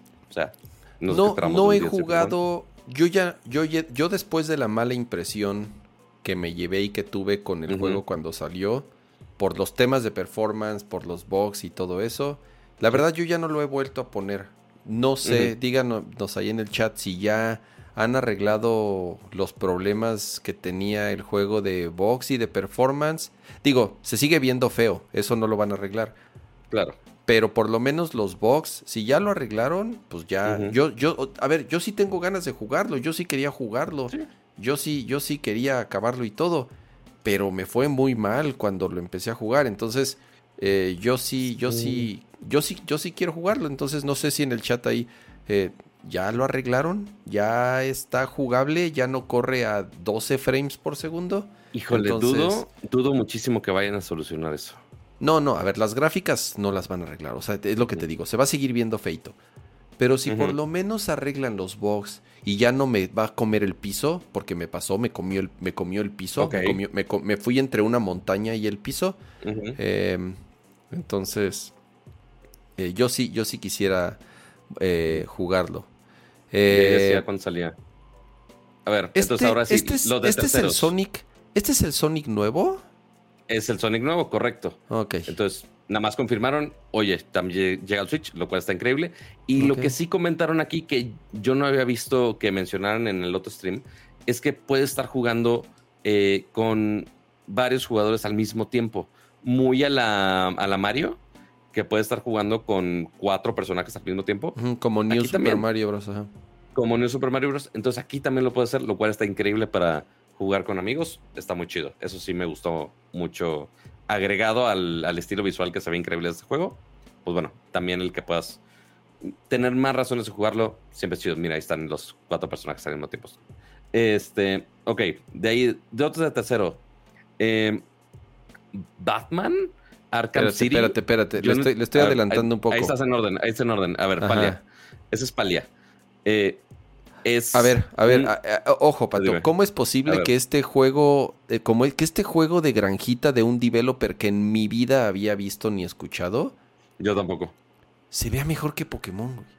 Se ve mejor. O sea, Totalmente. digo, el juego, se, el juego está horrible, jamás jugaría esto. Pero se ve mejor, güey. Es lo que no entiendo. Es lo que, es lo que me da coraje con, con, los últimos juegos de Pokémon. O sea que se ve mejor. O sea, sí parece Fortnite, pero se ve mejor, güey. O sea. Parece Fortnite, pero se ve más fluido y puedes hacer este tus, tus terrenitos, supongo. Este, pero bueno, esa es Palia, que llega a 2023. Este igual del Persona Tactics ya sabíamos que iba a llegar ahí. Eh, ese, este sí le tengo ganas, obviamente. Se ve muy similar al Rabbits en cuanto a las mecánicas. A ver, uh, uh, sé que es un juego de estrategia, sé que es un juego que se por turnos, que es un juego que se mueve en una retícula. Y si saben que hay algo que yo tengo muchos años jugando y es de mis géneros favoritos, son estos juegos. Pero, pero tiene muchas similitudes, muchas, muchas similitudes con Mario Rabbits. Sobre todo con el primero, que todavía se movía en retícula. Eh, obviamente con la, con la increíble diseño de interfaz que solamente estos güeyes pueden hacer. La verdad es que le tengo muchas ganas. Eh, eh, este sí lo voy a jugar. Este, este, este sí me gustó. Pero bueno, ya lo habíamos visto, ya lo habían anunciado ya se había filtrado incluso desde antes eh, eh, de la, de la, en la conferencia de Xbox. Pero este lo voy a jugar en... En noviembre. No sé si en Switch o en Steam Deck. O en Steam Deck. No sé si vaya a salir en PC. No sé si vaya a salir en, Seguro, Steam. Pues bueno, el Persona tardó bastante tiempo. El Persona 5 tardó mucho en salir en Steam. Entonces, pero si no, pues ya lo jugaré en, en Switch. A ver, ¿qué sigue? ¿Qué sigue? Ah, Next. Este se ve bien raro. Se ve bien raro, güey. No me, me es X. El Splash eh, Fest. El Splash Fest. No he jugado Splatoon. Sabores de helados. Tiene un rato que no juega Splatoon, que no juego Splatoon, la verdad. Siendo un juego que esperé tanto y que sí lo jugué cuando salió. Pero tiene un par de. No, pues es que desde que salió Zelda no he jugado más que Zelda, güey. Ese es el pedo. No he jugado más que Zelda y ahorita, pues ya otras cosas. Sí. Eh, a ver. Pokémon otra vez? Este es. Este es el otro Pokémon, pero es el de Detective Pikachu, que según yo, esta es una secuela, ¿verdad? te voy a corregir. Ok. Detective Pikachu Returns. Returns, exacto. ¿En dónde salió el primero? ¿En 3DS? ¿O en.? Ah. a ver. Pikachu Game. Según yo sí. Pero déjate, digo. Salió para 3DS, correcto. Ah, ok, mira, no estoy tan jodido. Sí salió para 3DS. Este, a ver, este, a diferencia del otro, este se ve mejor. Digo, no. Ajá. dentro de las, No las batallas. dentro ajá. de las capacidades del Switch, así es, este se ve, este se ve bonito, güey. Se ven los gráficos, están chingones. Los modelos del Pikachu y de los otros Pokémones se ven Sí. más chingones. Eh, tengo ganas, o sea, la verdad Y el, sí. y el sí, Pikachu te habla. Sí, ¿Qué más exactamente. puedes querer? Exactamente. Entonces, no jugué el original, no sé de qué, no, no, o sea, se ve que es, que es, que es como un RPG o, o qué es. Yo ¿Quién creo sabe? que cuando salga, cuando estemos más cercanos a la fecha de lanzamiento, seguro van a sacar el que salió para 3DS también para. ah, no lo para van a volver a vender, pero por supuesto. Bueno, octubre no está tan lejano porque ¿No? te diría, ah, pues van a. Bueno, sí, Pikmin va a salir que en un mes. Este, y justo lanzaron los otros dos eh, HD. Entonces, no tenía. No tiene falle. Este. A ver, este es el Ya vamos con el fuerte. Este es el highlight del evento. Uno de los dos. A ver, vamos con. ¿Desquitamos los otros eh, chiquitos o no? como a ver. chiquitos, a ver. De, los Ah, otros anuncios pequeños. Eh, Dragon Quest Monsters. Pues un Dragon ah, Quest. ajá, y ya, sí, que ya, había- que ya es, es secuela, no me, no me gusta, que es como un Pokémon de Dragon Quest. Ajá. Ándale. Este. Batman Arkham City. Rarísimo. Rarísimo, Este- pero, pero a ver, Pato, son tres excelentes juegos, el uno mejor que el dos, el dos mejor que el Ujú. tres, o sea, sí fue un poco... eh, en, Todos en- los de Rocksteady, pues. sí fue bajando eh, la calidad de esos juegos, pero son unos excelentes juegos que si no tuviste la oportunidad de jugarlos en su momento o tienes ganas de volverlos a de volvértelos a echar, o sea, son unos juegazos para tenerlos en portátil, güey. Eso es, ese, Sí. es el, ese es el encanto, que son tres grandes juegos en Switch, güey. Eso sí. A lo mejor, o sea, y por lo menos en los videos no se ve tan feo. Hasta eso el Switch Sí. eh, está haciendo una buena chamba. Digo, son juegos que ya tienen varios años. Es como, pero aún así es el Switch. Varios, o creo sea, que son muchos. Sí, sí, sí. O sea, aún, pero es el Switch. O sea, el, el- el Switch, el Switch, así que tú, o sea, no, no, no se caracteriza por ser una consola muy poderosa. Y aún así se ven bien. Eh, ¿Sí es Arkham City el juego? Sí, ¿verdad? son los tres. O sea, es la trilogía de Ah, los Arkham. tres. O sea, Arkham, Arkham Asylum, Arkham City y Arkham Knight. Knight. Sí, sí, o sí. sea, Asylum salió en 2009, cama. Origins 2013 y Night 2015. Pues sí, güey. O sea, en la generación Mierda, del son- Xbox 360 eh, y del PlayStation 3. ya estamos O sea, viejitos. em, Pero bueno. Entonces, ese es otro de los de third party. Eh, el DLC de Rabbids, que ya habíamos comentado. Ya habían eh, mencionado el de Ubisoft también un poco. Eh, habían mencionado el primer DLC y aquí mencionaron el segundo DLC. Se ve bien, se ve divertido. Espero si me pasen acceso para ese. Porque ese, ese todavía lo tengo. No, creo que ya ni lo tengo. Olvídenlo, no dije nada. Uh, Eh, pues me lo pasa a lo mí porque otro- yo, yo, yo ese lo compré, lo tengo en físico. Yo soy Ah, bien pues fan. sí. A mí me, a mí me, siempre los he dicho, me encantan esos juegos. Sí. Este. El siguiente DLC de Mario Kart 8. eh, ya con nuevos personajes confirmados. Eh, Pit Piraña, eh, Kamek y también unas nuevas pistas. eh, que sale en verano. No dijeron cuándo en verano, nada más verano. eh, que ya es la penul- el penúltimo wave de, de updates de Mario Kart 8. Ah, yo Este- pensé que ya era el último. Ahora, No, yo, falta yo- uno más. ah, ok. Yo sí ya compré las pistas. Eh, Sí, No quería sí tienen- comprarlas hace dos años porque sí se, o sea, sí se volaron la barda así de páguennos ahorita y nos vamos a tardar dos años a cuentagotas a darles sus Ajá. pistas. Yo sí dije, nada, ni madres. Entonces yo ya las compré, pero pues prácticamente hace un mes, ya, ya están casi todas. O si tienen la suscripción de Nintendo Switch Online, este, pues Te ya las se los prestan, incluye. te las, te las Entonces, rentan. Exactamente. Entonces ahí están, ahí está la opción. Eh, y de ahí lo último que falta eh, de juegos chicos, eh, no sé por qué a Nintendo le dio otro aire de este es el mejor momento de hacer juegos raritos. Eh, ya habíamos mencionado en nuestro stream anterior el Everybody Want to Switch, eh, que igual es una compilación de minijuegos. Ah, eh, sí. Lo comentamos el otro día de, oye, el gran anuncio era esto. Y es como de, güey, qué raro anuncio, pero ok, fine. eh, que puedes hasta jugar hasta con 100 personas. Es un Jackbox Games, pero en Switch, rarísimo. Pero ahora también agregaron un nuevo WarioWare, que también es un juego de puros minijuegos. De mano, más bien, como lo dicen ellos, microjuegos. Este, que son más de 200 microjuegos. Eh, igual, situaciones súper bizarras. Usualmente el arte del anterior estaba muy chido, pero pues sí, son, son microjuegos. Entonces, Dame un segundo. Nintendo, dale, dale. Entonces Nintendo dijo, este, ajá, ah, ahí estoy. Entonces Nintendo dijo, este es el año de los microjuegos. Y la verdad, se ve bien, no me quejo. O sea, el, jugar cosas raras ha, sido siempre mi pasión. Este, y, no, no hay fallo ahí. Este, y claramente, ahorita que regrese Cama, ahorita hablamos del eh, los dos lanzamientos grandes. Ah, porque aparte, ahorita deja ver si encuentro esa parte de la presentación, porque justo en esta parte de WarioWare Move It, eh, siempre les encanta eh, ponerlos a hacer sus locuras.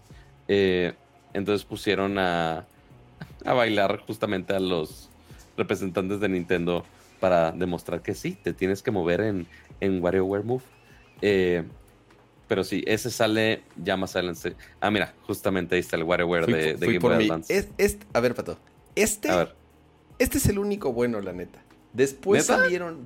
bueno, a mí, ya después de este, este es, este es una genialidad, güey. Ya después las secuelas, a mí no. Siento que perdieron el encanto. No me gustaron tanto. Y, y para mí, eh, eh, o sea, este sí, sí, sí, es el, es el, es el mero, mero. Ah, me, encanta abrirlo así. Cuando tenían manualcitos y todo así de. No, bueno. Em, Pero sí, miren, a, ver, aquí, aquí, están, aquí están los juegos raritos. No lo tengo en proporción, pero. Deja, déjate Sí, eh, está hecho para que te muevas más, básicamente. Pero, sí, no, pues no, no, no, jamás. No es, no es mi, no es mi tema, güey, así mover los controles como tonto, güey. No me. Este, no debiste haber comprado un Wii en su momento. No, pero a este, ver, Pato, es el tipo de cosas que nos quisieron vender con el. Eh, ¿Cómo se llamaba? El One to. One to Switch. One to Switch, exacto. Y eso, así de. Ah, vean las capacidades del Joy-Con. Y pues la neta, güey, o sea, como que ahí se quedó en un experimento. Eh. Era como el tech demo, ¿no? E-, era el tech demo, realmente, o sea, ninguno de los juegos importantes los, o sea, aprovechan o usan todos. ¿Te acuerdas que? Porque además tiene un sensor infrarrojo, ¿verdad? Ajá, en la parte de abajo. ¿Para qué se usa eso? El ya ni 3 de noviembre. Este se usaba en otro de los tech demos de Nintendo. ah, espérate, esta era, esta era la parte importante que quería mostrar. Espera, esto. Ah, sí, Eso, es lo importante de la presentación de Nintendo.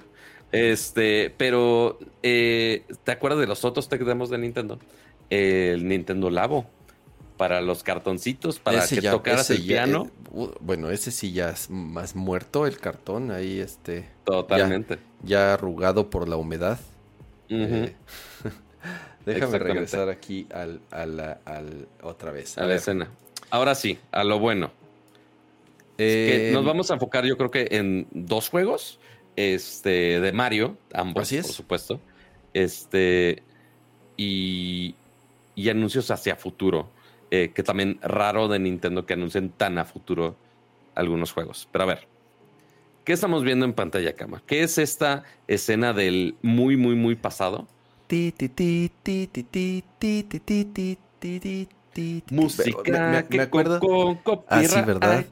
Me acuerdo perfectamente cuando puse este juego en mi Super Nintendo y lo vi y dije, wow. Y porque sale además el logo de Squaresoft, ¿no? Y entonces entra este. ¿Ah, Era la época, la época de oro de Squaresoft, o sea, de verdad, así cuando. Y me refiero a la época de oro, así de. de eh, en cuanto a cuando la relación Squaresoft y Nintendo era súper fuerte y fue este juego, gracias a este juego, en parte se rompió esa relación. Em, y por eso este fue el, esta fue la última colaboración que hubo durante muchos años entre Nintendo y Squaresoft. Y por eso Squaresoft se fue con, con PlayStation. Por eso Final Fantasy VI fue el último Final Fantasy que salió para una plataforma de Nintendo. Y a oh. partir del 7 se fueron con Sony. Hay una historia ahí que, que, eh, detrás de... Em, eh, Square tenía ya planeada la versión de la continuación de Secret of Mana que se llama Seiken Densetsu. Eh, que es ya la, tercera parte que, que, salió en Japón, la querían traer a América. Nintendo no es, o sea, Nintendo dijo que sí, pero ahorita la, urgencia es este juego. Y al final del día, a ver, este juego es, es, una joya, es una maravilla. Ya después, ¿qué es lo que pasó? Pero a ver, Cama, ¿de qué, pero a ver, Cama, ¿de qué juego estamos hablando? Estamos hablando de Super Mario RPG, que sí, como comenta eh, Abraham López, es el abuelito de los Mario RPG. Sí, ¿qué pasó? Como se rompió esta relación, pero los fans seguían pidiendo RPGs de Mario, lo que sucedió después es esto que tengo acá. Eh, este fue el uh. primer juego que se llama, bueno, que digamos, eh, eh, esta serie de juegos de RPG. Que empezó a lo mejor con, unos podrían decir que con Paper Mario, pero... Más o menos, Pero, pero, pero creo que Luigi en Mario, Mario para mí Superstar Saga es como la esencia de los juegos RPG de este. Sí, porque aparte Mario Luigi eh, empezó, como lo tienes ahí en Game Boy Advance, y siguió en portátil, si no me equivoco. Sí, claro, o sea, salió en portátil. Eh, no me acuerdo si salió en GameCube un Mario Luigi. Como, como no tuve GameCube. Mm, yo tampoco. Bueno, sí tuve GameCube, pero la verdad fue así. No me acuerdo para qué lo. Eh, solo lo compré, ya me acordé. Compré un GameCube para jugar Resident Evil 4 Ok. Y después terminé Resident Evil 4 y vendí el GameCube con Resident Evil 4. Y ya. Eh, fue, lo último que hice. Em, pero bueno, hay una, hay una historia interesante de, de este juego porque pues, fue, fue, fue, la última colaboración entre, entre Nintendo y Squaresoft. Y es, y es, una, es una joya en, en, en todos los sentidos. Eh, en su momento por, lo que significó en su momento, por la música, eh, que además lo más increíble es que la, compositora, eh, Nomura, regresa oficialmente a escribir, bueno, a, remasterizar y a componer los temas para, para este remaster. Eh, es, es, tiene personajes entrañables eh, como los que estamos viendo ahorita. Está increíble que, que o sea, está bien chingón que jugabas con Bowser, güey. Ya sabes, o sea, en algún momento Bowser se une a tu, a tu, a tu party porque pues, eh, están, tienen eh, un enemigo en común. Eh, junto, junto, a Geno, Malo, que son personajes que no existían y que fueron diseños originales, bueno, no existían en el universo de Mario, ¿no? Y que fueron personajes nuevos y originales para, para, para, para eh, Super Mario RPG. Entonces, em, güey, el estilo de arte cuando salen todos así enanitos, que es como... Eh, está raro ese, ese arte, digo, desde el inicio en el Mario RPG era como de... Güey, pero, pero, ¿por qué Mario está como achatado? Todo, chaparrito. Porque así es, porque, o sea, porque pues así es el estilo del, del, del juego. Hay partes, a ver, hay partes en donde se ve medio feo a veces. O sea, eh, por, eso, o sea, sí, me, emocioné y todo, pero hay ciertas cosas del juego o ciertas escenas en particular que parecería que no las rehicieron completamente, como por ejemplo esta escena. Ve las texturas del ve los fondos, ve la iluminación, ya sabes, o sea, parece Casi, casi parece que agarraron los sprites original. Bueno, en este caso los, los background. Eh, eh, no son sprites, sino los, los, los, background que eran okay. pre-rendereados. Y nada más como que de, parece que nada más lo rescalaron y le aplicaron ahí un filtro ahí raro. hay partes que se ven muy bien y hay partes que no se ven tan bien. Entonces, em, no sé, no sé. muchos, están, muchos están discutiendo, este, ambos me andaban tirando en Twitter y aquí también en el chat. Dicen, oye, pero no se ve como, este, como remaster, es más bien un remake. Pues miren, como lo dice Nintendo en su, como dice en su comunicado, dice eh, el primer RPG en la serie de Super Mario regresa con nuevos gráficos el 17 de noviembre. Es todo lo que dice. No dice si es remake, no dice si es. Más bien, si dices nada más gráficos mejorados, da a entender más a un remaster, más que a un remake, porque están diciendo casi lo mismo que lo que dijeron con Pikmin. Este, porque con Pikmin dijeron así como unas versiones HD del original Pikmin 1 y Pikmin 2.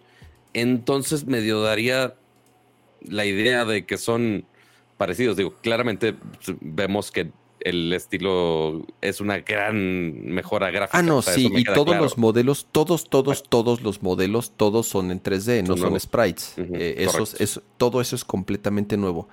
Pero el, mi tema es con ciertos backgrounds, ciertas escenas. Esa, como esa, ¿ya viste?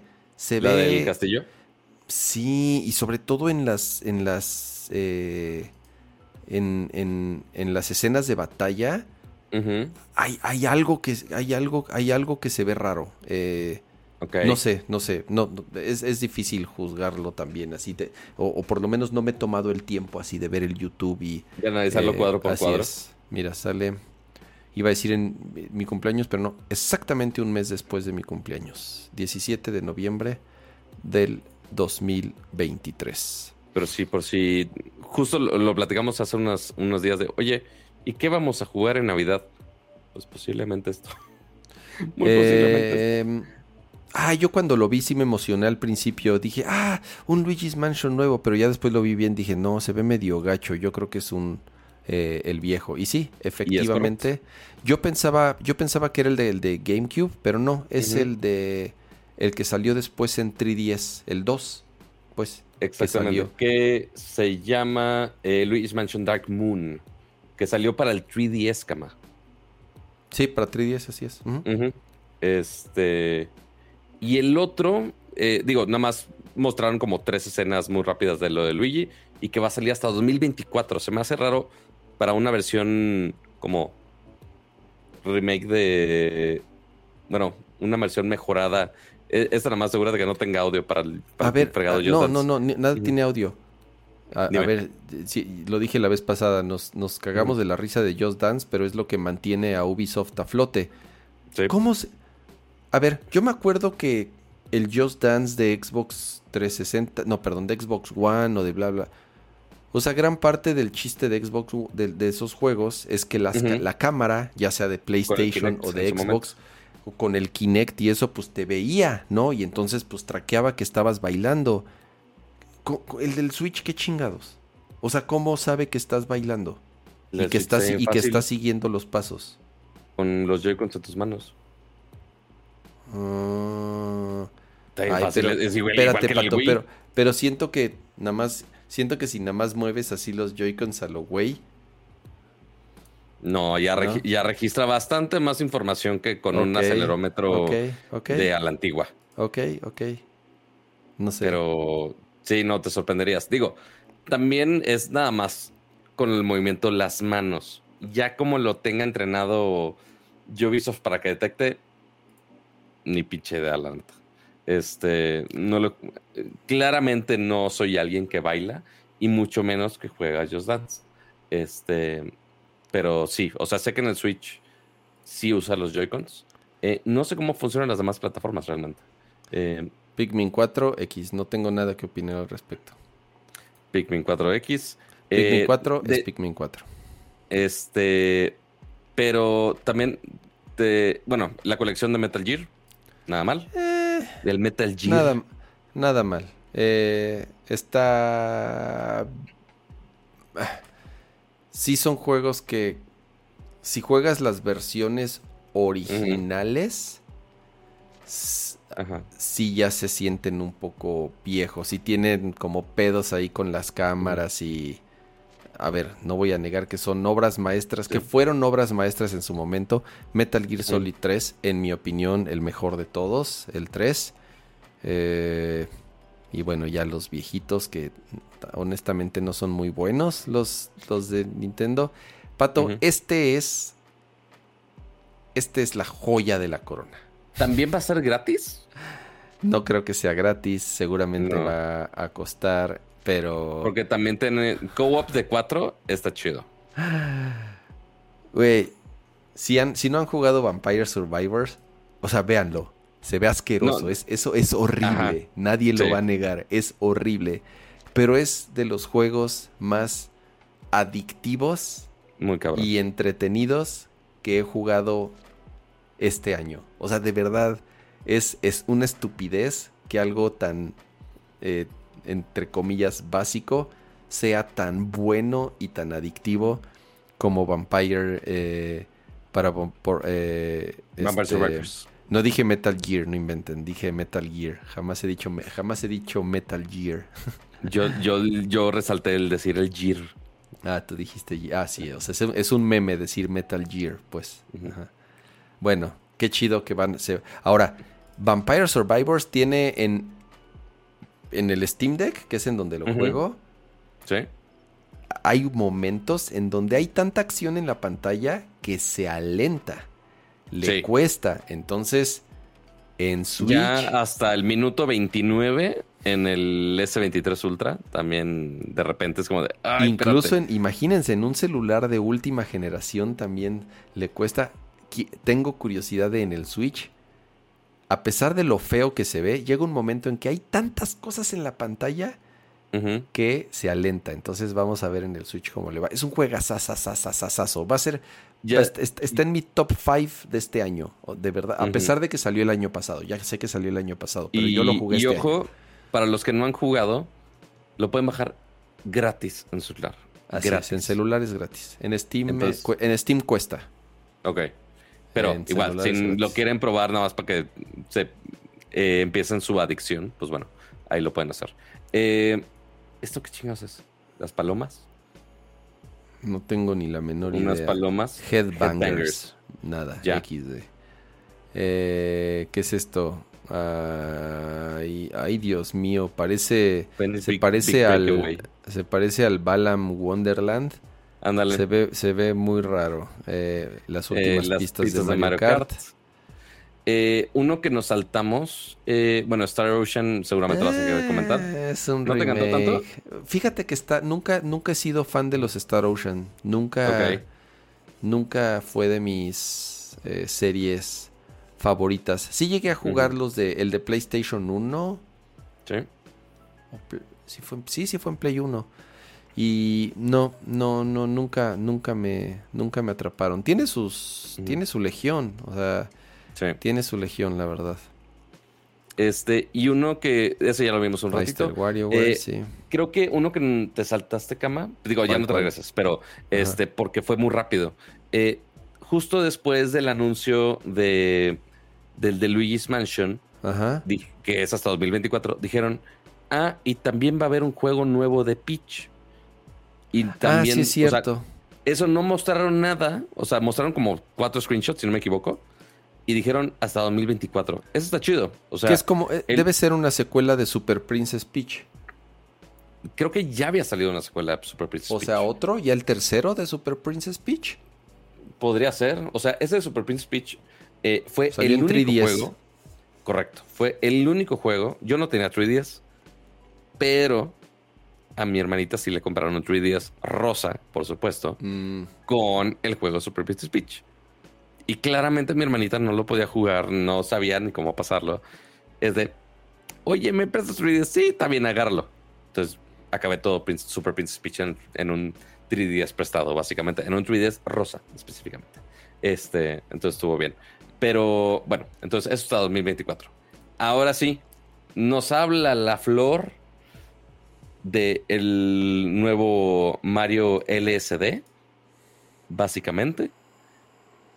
¿Qué estamos viendo, Cama? ¿Qué es esto? Eh, fue con lo que cerraron el stream y al parecer el, lanzamiento o el anuncio favorito para muchos junto con el de Super Mario RPG. Y estamos hablando de un nuevo, completamente nuevo juego de Super Mario en 2D o en 2.5D, como, como le llaman. Eh, me refiero a que no es un Mario Full 3D como lo último que vimos, eh, hablando en particular de Super Mario Odyssey y además del remake o remaster o whatever de Super Mario 3D World, que además incluía Bowser's Fury.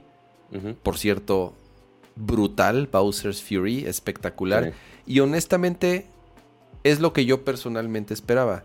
Después de la obra maestra y del extraordinariamente bueno Super Mario Odyssey, juegas eh, Bowser's Fury, porque, porque además después, después salió Super Mario 3D World con esta pequeña, eh, con este segmento, este minijuego aparte, porque es un jueguito que se llama Bowser's Fury. Yo dije, holy shit, quiero esto, o sea, quiero que esto o algo como esto sea el siguiente Mario. Un mundo abierto que se vea así de chingón que se juegue así de, fluido, de rápido. Yo esperaba que eso fuera el siguiente Mario, que a lo mejor sí es. Estoy seguro que va a salir un Mario 3D. No creo que para el ah, Switch. A, lo mejor ya va a ser para, para, la secuela del Switch. Pero bueno, apuestan más, apuestan más por, por, por un Mario 2.5D completamente del, bueno, siguiendo el, modo de juego de New Super Mario Bros. Que también ha sido una eh, serie muy, muy exitosa. Pero con un estilo diferente, llamémosle. Eh, una serie de ideas esperando tus comentarios. nuevas y dirección de arte nueva. Estoy, se ve bonito. Estoy, estoy un poco.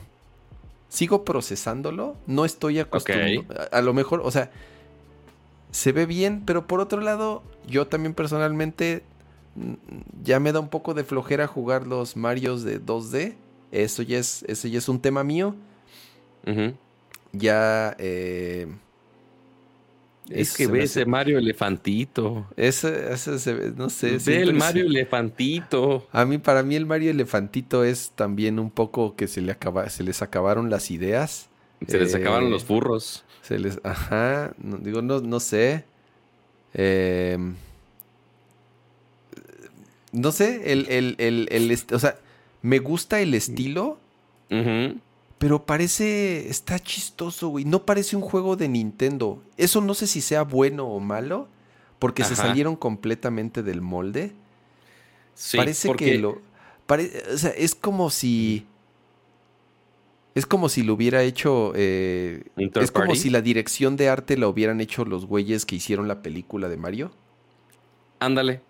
Parecería, parecería, tiene, tiene mucha influencia occidental, creo yo, el estilo. Sí. No es malo, no estoy diciendo que es malo. Simple y sencillamente me, me cuesta un poco de trabajo es que bueno, con Mario, con Mario, sí. Está raro, está, raro está raro, esa es la palabra, está raro. Ajá. que en mi opinión, yo digo que es raro del bueno. Pero eh, sí, claramente no es usual que dentro de la gran entidad que es Mario y con lo bien que lo tiene cuidado Nintendo, pues ok, tienen como ciertos lineamientos de cómo debe ser, cómo debe ser representado en diferentes estilos, se hace en versión 2D, se hace en versión 3D, incluso con la colaboración de Ubisoft este, dentro de Sparks of Hope, eh, de los distintos estilos que han tenido los distintos juegos, pero creo que ninguno había hecho como un cambio gráfico tan notorio de cómo se debería ver. O sea, porque mantiene los mismos elementos. O sea, es chaparro, tiene su bigote, tiene su overall y tiene su gorra. Ahí no hay falle. Y justamente este año presentaron dos estilos gráficos muy distintos de Mario. El de Mario RPG, que desde el inicio fue raro, el estilo gráfico. Y ahora este, que dijeron, ah, pues si ya estamos jugando con distintos estilos gráficos de Mario, pues vamos a jugar. Y el de la este película, además. Y, y, complementa, y complementándolo con lo de la película. Que no es malo, no estoy diciendo que es malo. digo, la, la, personalidad que refleja el modelo de Mario y todas las animaciones y todos los gestos y todo, o sea, cómo mueve las manitas y cómo se le mueve el sombrerito, o sea, todo eso está increíble, güey, porque nunca había, nunca, es que nunca habíamos visto a Mario así, o sea, tan, tan animado, con tantas, o sea, tan expresivo, tan... Y eso es, no está mal, pero es lo que me está un poquito costando de trabajo procesarlo. O sea, qué bueno, qué bueno que Nintendo se está abriendo a, a, intentar cosas nuevas que a lo mejor tenía años y años. Pero a ver, pero sí se ve raro. A ver, pero ese sí se ve raro, güey. Hasta parece, hasta parece que, hasta parece una colaboración de verdad para un comercial de Choco Crispis y Nintendo, ¿no? O sea, de verdad se ve bien raro. Se, ve raro, se ve raro. Esa es, la, esa es la palabra. No sé cómo, no sé cómo describirlo, güey. Vamos a poner eh, la, otra de las encuestas del día de hoy que tenemos en Mercur. Va a ser, ¿qué opinamos de Mario Crispis? Yo voy a... Las dos respuestas tienen que ser, ¿está chido? O está raro? Yo. Bueno, no sé, puede, es que puede ser las dos cosas. Está, chido, está raro. Ahí está. es que, pero, es que puede ser pero es que puede ser las dos cosas. está chido. Pero vamos a ponerlo así. O sea, está chido, pero también está raro, güey. Ahora, una cosa es los modelos de los personajes. Para mí, los modelos de los personajes están increíbles. Ya lo otro es los escenarios, el, el modo en drogas, que es este. Ajá. O sea, el, modo en drogas sí es hasta como una parodia de sí mismo, ¿no? O sea, que Mario que come hongos y bla, bla, bla. Es, es, el chiste que se ha hecho toda la vida. Que perdieron toda la oportunidad del mundo poniéndolo en una flor y no en un hongo. Así es. Yo no entiendo, yo no entiendo por qué no lo pusieron. Pero con toda la intención, con toda la intención, obviamente. Eh, ¿Sabes a qué me recordó todo esto, Kama? Porque ahí vemos a Mario convertido en una bola de picos. Eh, los, estos medio rinocerontes moviéndose. Que si Mario se estira, que si Mario se convierte en elefante. Todos esos me recuerda mucho. Eh, eso, eso, a ver, Pato, perdón, déjale regreso. Eso se ve increíble, güey. El, el, el, modo mapita, cuando estás afuera. Ah, sí, el, ajá, el mundo. Cuando estás afuera explorando el mapa, se ve espectacular. Sí, es, es, muy, muy, cabrón. Eh, eh, eso sí es lo que más me gustó. Ahorita se va a ver. Sí va, sí va. eso, qué chingón se ve, güey. Y ya, dura un segundo, güey. Sí, esto es todo lo que mostraron de ello. Pero sí, se ve bien bonito. Pero es esa mecánica de, oye, hay eh, situaciones especiales donde Mario se va a convertir en algo totalmente distinto en cada sección. Porque vimos en está el elefante, está que se convierte en la bola de picos, está que los tubos se están moviendo. Eh, se puede convertir en mil madres y en mil madres más que no hemos visto. Me recuerda mucho. Ah, y aparte son en esos lugares en específico, donde está esa flor psicodélica. Pero me recuerda mucho al último de Kirby 2D, este, que en teoría era remake, si no me equivoco.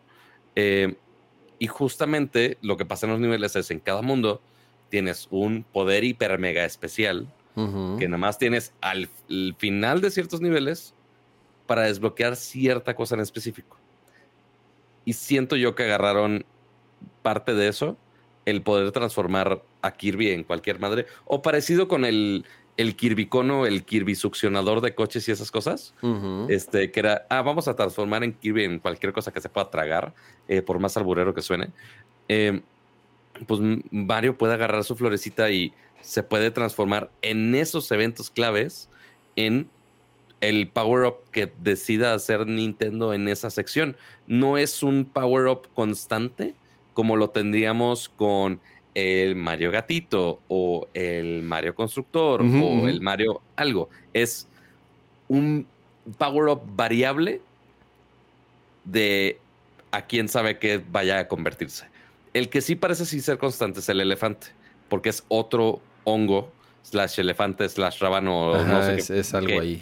cosa sea, pero es distinto a la flor, están separados. Entonces, el power-up constante va a ser elefante, no sabemos qué a ser elefante, em, pero la flor lo que va a hacer es activar nada más alguna cosa fumada que hayan hecho los diseñadores del nivel de, oye, ahora quiero que el tubo se mueva y se doble y se convierta en una plataforma a OX. Este, pero sí está interesante las mecánicas.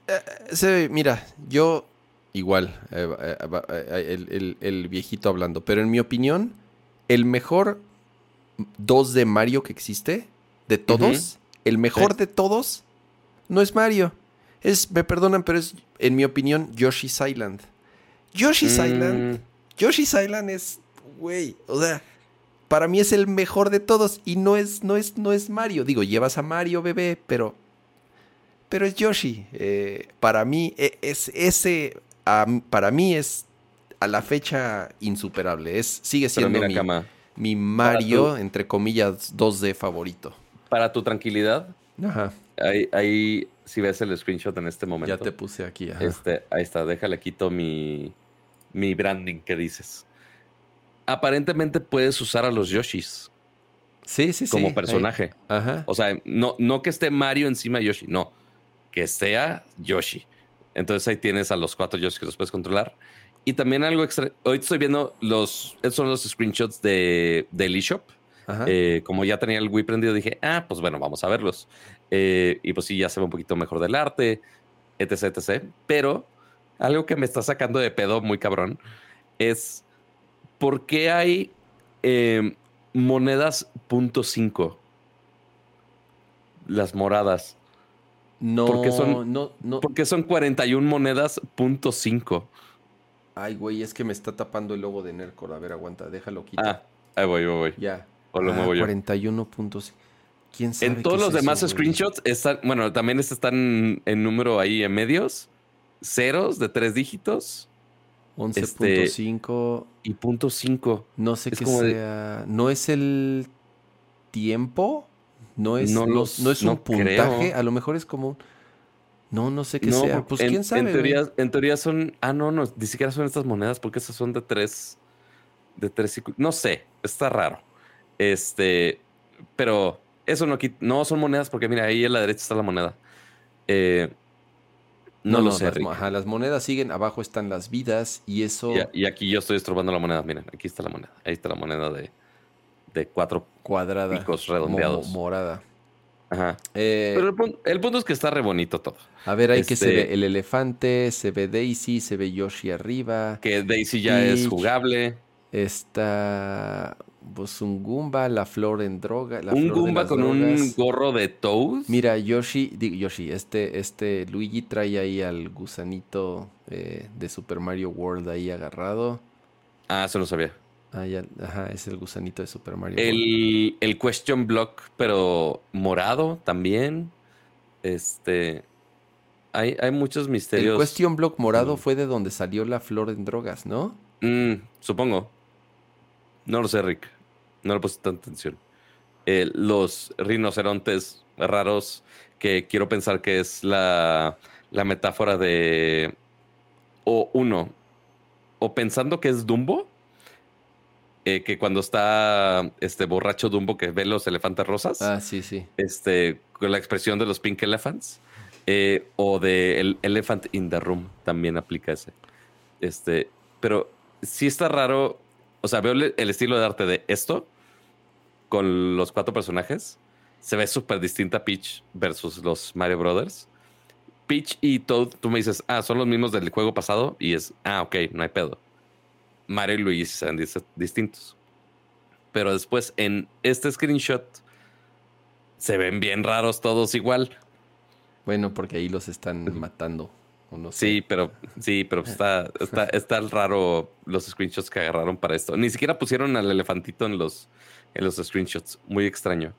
Este, y este se ve de un juego totalmente muy eh, con backgrounds de. con fondos de, hechos de Braid, del juego de Braid, que parece como acuarela. Mm. Este. No sé. Eh, o algún equipo creativo de los de Kirby que es de. Ah, ahora Kirby es de estambre. Ahora Kirby es de alguna madre nueva o cosas así. Este, pero el punto es que se ve bonito y que está raro, pero va a salir este mismo año. Y según Nintendo, pues es el juego 2D que ha salido en los últimos, el, el nuevo juego que ha salido en los 10 años, porque justamente el que salió para Switch era remake del, el, del, New Super Mario Bros. que salió para Wii U. Exactamente, que nadie compró porque nadie compró el Wii U. Entonces, ese fue, pues, ahí remasterizado con el demo de Bowser Fury que dijeron. Este, que sí está increíble ese Bowser Fury. Y dijeron, ah, pues para cerrar, para cerrar el resto del Switch. Digo, nosotros pensando para cerrar el resto del Switch. Pues, pero, pues, pues, pues. Pues a ver qué. Sale este mismo año, noviembre, ¿no? ¿O octubre? Eh, Aquí voy a tener el dato. No, 20 de octubre. Antes de Mario RPG. Sí, sale el 20 de octubre, ese sí sale. Tres días después de mi cumpleaños, así que, hmm. Pato, ya sabes qué regalar. Em, sí, sí, sí, sí, sí lo voy a jugar. A ver, ¿para qué me hago? Ah, no, totalmente. ¿Para qué me hago, güey? Sí, este, sí. Habrá que ver a ver si hay alguna función online y que sí funciona decente. Eh, digo, habrá que ver si ponen alguna otra función más aparte de los niveles eh, 2D. New, Super, New Super, Mario Bros. Online es se juega fatal. Sí. Fatal, fatal, fatal, fatal. antes de los cambios online que tuvo Nintendo, ¿no? Eh, sí, fue de, bueno, fue, sí, fue de los, salió hace pues, varios años y fue del, en el año 1 o 2, exactamente, del Switch. Y se juega fatal. En local, obviamente no tiene absolutamente ningún tema. Pero yo me acuerdo que dos, tres veces intenté jugar New Super Mario Bros. en línea con, con, amigos o con eh, primos. No, no pudimos. A diferencia de Mario Kart, que se juega perfecto Mario Kart. O sea, ya sabes, no sé por qué, no sé por qué New Super Mario Bros. Yo nunca eh, pude jugarlo bien en línea. A ver, Pato, vamos a pasar ya al... sí, tiene, tiene razón el comentario de, de Carlos en el chat. mira, llevamos dos horas 20, ya son las 11.49 de la noche. Yo ayer me desvelé. Según yo me, quería y dormir. Creo, y creo que también. Eh, a ver. ¿Qué No, palito. ¿Qué hago? ¿Qué hago? ¿Qué hago? ¿Qué hago? Pues todo Final Fantasy. Pues, Final, Fantasy XVI. A ver. Eh, es lo que he estado jugando eh, desde la semana pasada, mediados de la semana. Muchísimas gracias de verdad al al equipo de eh, Square Enix Latam y a la agencia. Eh, siempre han sido súper cool con, con, con Nerdcore y, pues bueno, en esta ocasión eh, mandaron el código antes de que saliera para que tuviéramos la oportunidad de jugarlo desde antes porque el juego, pues bueno, ya está disponible. El juego salió el día de hoy. Bueno, ayer en la noche ya podías, ya podías descargarlo, o sea, digamos a la medianoche de hoy, dependiendo la región en la que estés. Pero bueno, ya está disponible el juego. Obviamente quien, quien lo preordenó, espero ya le haya llegado. Quien lo compró digital, pues ya lo esté jugando.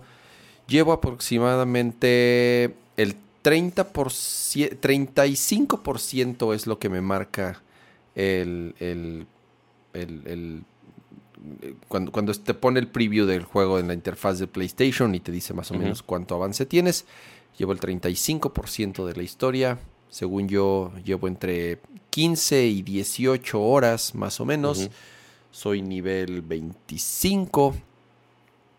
Em, a ver, para mí, Final Fantasy XVI, si ustedes sabrán, por, desde que lo anunciaron, todo lo que yo personalmente he hablado de él y no todos... A ver, un Final Fantasy nuevo es algo que sucede cada muchos años, sobre todo de un par de generaciones de consolas para acá, en que ya el tiempo de desarrollo de un Final Fantasy nuevo se convierte en años y años y años de desarrollo muy famosamente podemos hablar, ya puse aquí, eh, ya, ya te puse aquí también. Que, ahorita estoy em, poniendo footage de, del demo, nomás del para que demo, Así es. Este es el demo, está disponible el demo, bájenlo. Es el prólogo y se queda guardado el save. Entonces, si les gusta y deciden comprarlo, pueden continuar a partir del punto donde se quedaron en el demo. Entonces, eh,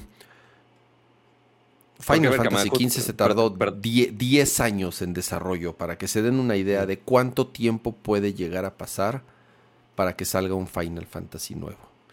¿Y cuántos años han pasado desde Final Fantasy XV, que salió para PlayStation 4 todavía, ahorita Final Fantasy XVI? O sea, son, son, son, son muchos años, no es cualquier cosa. Para alguien que lleva jugando Final Fantasy, sin exagerar, casi 35 años, ¿no? a ver, eh, y soy honesto, yo los originales del Nintendo, ya saben, el 1, el 2, como no llegaban a América o no eran fáciles, o sea, no, mm. no, simple y sencillamente, pues no, o sea, yo los jugué ya después, ya que, ya que, ya que eh, llegaron de una u otra forma o en emuladores ya mm, de, varios años. Em, pero creo que en general, para muchos de los que empezaron a jugar hace muchos años Final Fantasy, podría decir que el 6 o el 3, que fue como llegó a América, porque América llegó como el 3, imagínense, siendo que era el sexto realmente. Es, es, para muchos fue la, primera experiencia de Final Fantasy. Digamos que esa es la generación, entre comillas, hablando de América, de la generación eh, original. La época del Super Nintendo, ¿no? Eh, eh, y después, muchos digamos que se convirtieron en fans o incluso muchos conocieron Final Fantasy gracias al 7, porque el 7 fue el primer Final Fantasy que verdaderamente se convirtió en un éxito en todos los sentidos, sobre todo en América. Sí, en Japón Final Fantasy ya era conocido, ya llevaba seis juegos anteriores, pero el 7 fue el que verdaderamente hizo que se convirtiera en un fenómeno y en lo que hoy en día es Final Fantasy ya a nivel mundial.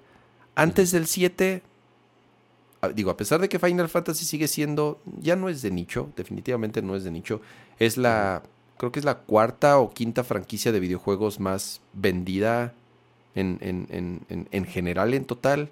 Eh, eh, entonces, digo, ya todo mundo sabe que es Final Fantasy, pero antes del 7 nadie sabía que, que era Final ¿Sabremos que es Final Fantasy? Quizá no muchos puedan seguirle toda la historia a Final Fantasy. Creo que son dos historias muy distintas. sí, no, a ver, no, espérate. Y, a ver, y hablando de historias de Final Fantasy, todos son diferentes, ojo. Y eso es parte del encanto y al final del día también de el reto que tiene cada Final Fantasy. Porque cada Final Fantasy del 6 para acá se ha reinventado uno tras otro. Los primeros 5, 4, 5 son muy similares, sí tienen variaciones, pero en esencia son muy similares en, muchos aspectos. Em, fue a partir del 6, del 7, del 8, del 9, o sea, y, nos vamos así hasta ahorita el 16, que cada uno de ellos se, reinventa y, quiere hacer algo diferente, pero, y ahí es en donde entra el debate, y es lo que muchos, es, lo que entra siempre en las discusiones. ¿Qué, es, ¿Qué hace un Final Fantasy que sea un Final Fantasy, siendo que durante tantos años son tan distintos uno de otro? Ninguno está conectado, fuera de los que han tenido secuelas secuelas como el 10 y el 10-2, que están conectados, son los mismos personajes, y es una secuela directa del 10, o lo que pasó con la trilogía de Lightning, que fue Final Fantasy XIII, Final Fantasy XIII-2 y Final Fantasy XIII-3, Lightning Returns. Incluso entre esos tres mismos son muy diferentes. Entre el 10, el 10, el 3, entre el 13, el 13-2 y el 13-3 son muy muy, muy, muy distintos. Ahora imagínense entre el 11, el 12 y el 12 y el 13, el 13 y el 14, el 14 y el 15, entre ellos el 11 y el 14 siendo 100% online. De nuevo, eh, eh, eh, reinventándose completamente. Entre... Ahora, em, el 16. Em, tengo sentimientos encontrados hasta ahora. Porque porque de las impresiones del demo que tuvimos, si no me equivoco, los mencionaste la semana pasada justamente. Este, Y según yo, quedaste muy satisfecho de ese demo, ¿no? El, el demo espectacular y fue la mejor decisión que pudieron tomar eh, para terminar de promover el juego a días de su lanzamiento. El demo se lo vendió y no, o sea, a todos, todos. Creo que todos terminamos fascinados con el demo y, muchos de los que no estaban tan convencidos o no estaban tan seguros o simple y sencillamente no juegan Final Fantasy y querían ver de qué se trataba Final Fantasy, con el demo quedaron sold y, y, creo que fue una gran jugada. Em, ¿Qué hace un Final Fantasy, un gran Final Fantasy o un Final Fantasy? La música, obviamente, todos, no existe un Final Fantasy que no tenga un soundtrack eh, espectacular en todos los sentidos. No hay un Final Fantasy que no tenga ciertos elementos como los chocobos, como los cristales, como eh, los summons, ya saben, Ifrit, Titan, Bahamut, o sea, todas estas criaturas mágicas que eh, te acompañan o en ciertas ocasiones pues son a veces hasta el enemigo a vencer en, todos los Final Fantasy. Eh, ¿Qué no es Final Fantasy desde hace muchos años? Final Fantasy ya no es un RPG tradicional japonés por turnos como lo fue muchos años. Que ese cambio lo vimos muy claro con el 7 remake, creo yo, ¿no? Sí, pero incluso eh, siendo el 7 remake un juego más reciente, te podría decir que desde el 11. Todavía el 10, el 10 todavía es de turnos. El 11 no, el 11 se convirtió en un juego en línea, un MMO. El 12 completamente cambió eh, eh, eh, la fórmula, tomando elementos del online, pero convirtiéndolo en un single player, con, en un mapas con mundos semiabiertos, a diferencia de los de, de otros anteriores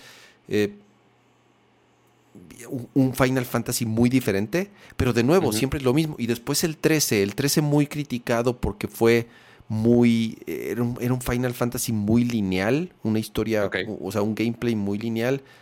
Em, el 13-2, para mí, eh, mi, no sé, híjole, es que Lightning Returns, yo amo la trilogía de Lightning, es que cada Final Fantasy tiene su encanto, y ese es el chiste, por eso es muy difícil definir Final Fantasies de cómo son y cuál es y, qué es lo que hace eh, de ese un, gran juego. Y a ver, regresemos al 16 para, para ya no estirar tanto eh, este tema de, la historia de los Final Fantasies y la diferencia de los Final Fantasies. Desde el principio era un Final Fantasy muy interesante por quienes estaban involucrados.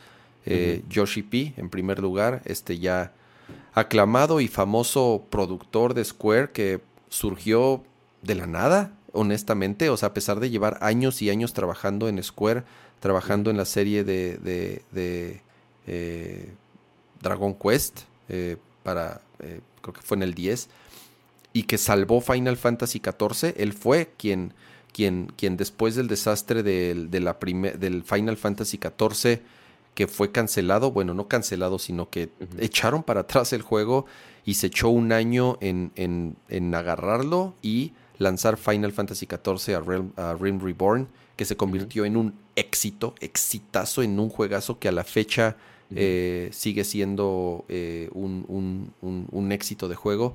Y bueno, a, partir de ahí él tomó fama y a él le, le encargan eh, hacer Final Fantasy XVI justo cuando estaban terminando el desarrollo de, Final Fantasy XV, que bueno, sabemos la historia, tomó 10 años el desarrollo, eh, eh, Tetsuya Nomura era el encargado de, este Final Fantasy, pero eso era parte de, lo importante o de lo interesante de este Final Fantasy. tenía gente que trabajó que lleva años trabajando en Square, gente que creció jugando Final Fantasy, gente que estuvo involucrada, imagínense, en juegos como Final Fantasy Tactics, eh, Vagrant Story, eh, joyas de, verdad de la eh, época de oro de Square. Final Fantasy XII, en mi personal, mi favorito, ya lo, creo, que, creo que ya lo he comentado muchas veces, de la línea principal, el 12 es mi favorito. Em, yo personalmente tenía mis expectativas en el espacio por Final Fantasy XVI. Es un gran juego. No estoy seguro que sea un gran Final Fantasy, por lo que significa Final Fantasy. Es, un muy, muy, muy buen juego. No, no, no me malinterpreten. Y que el, combate sí es bastante rápido de lo que... Pero de los así 30 segundos que voy jugando, ¿eh? Pero no está siendo mi Final Fantasy favorito. o, en mi opinión, no está al nivel de los grandes Final Fantasy de la historia. Y puede ser, puede ser que sea porque lo que llevo hasta ahora me falte, a lo mejor la segunda mitad es, cambie completamente mi percepción, a lo mejor hace que se convierta para mí y que pueda decir, estaba equivocado, es uno de los mejores Final Fantasies que he jugado en mi vida. Sí, o sea, pero lo que, la historia completa es la que te tiene que enamorar, no la, la historia completa y, y, ciertas mecánicas. Lo que llevo hasta ahorita, Pato, es es el Final Fantasy menos RPG. A ver, Final Fantasy nació como RPG, ya no es, y, ya lo dije hace rato, ya no es un RPG tradicional. Para mí este ya no ya ni siquiera, o sea, ya es más un juego de acción. Sí, no me ha puesto absolutamente nada de turnos. Es un juego de acción, se acerca más a un God of War. Ok. o sea, incluso te podría decir que a veces God of War, el anterior, tiene más elementos de RPG por los quests, por el tema de las armaduras, por el árbol de habilidades, por... Eh, igual, igual, igual, digo, no, quiero que se malinterprete, pero, pero eh, dense cuenta que estamos hablando de un Final Fantasy, ¿no? Em, es el Final Fantasy menos RPG que he jugado en mi vida. Y lo pueden ver desde el sistema de batalla. El sistema de batalla está muy fregón. E, es, es, es, lo mejor que tiene el juego. Eh, pero en algunos puntos, o de nuevo regresando a lo que, con lo que llevo, de pronto se vuelve un poco repetitivo. Ahorita voy a hablar de las batallas de los jefes. Las batallas de los jefes es todo lo contrario. Tiene las mejores batallas de jefes así espectaculares, increíbles.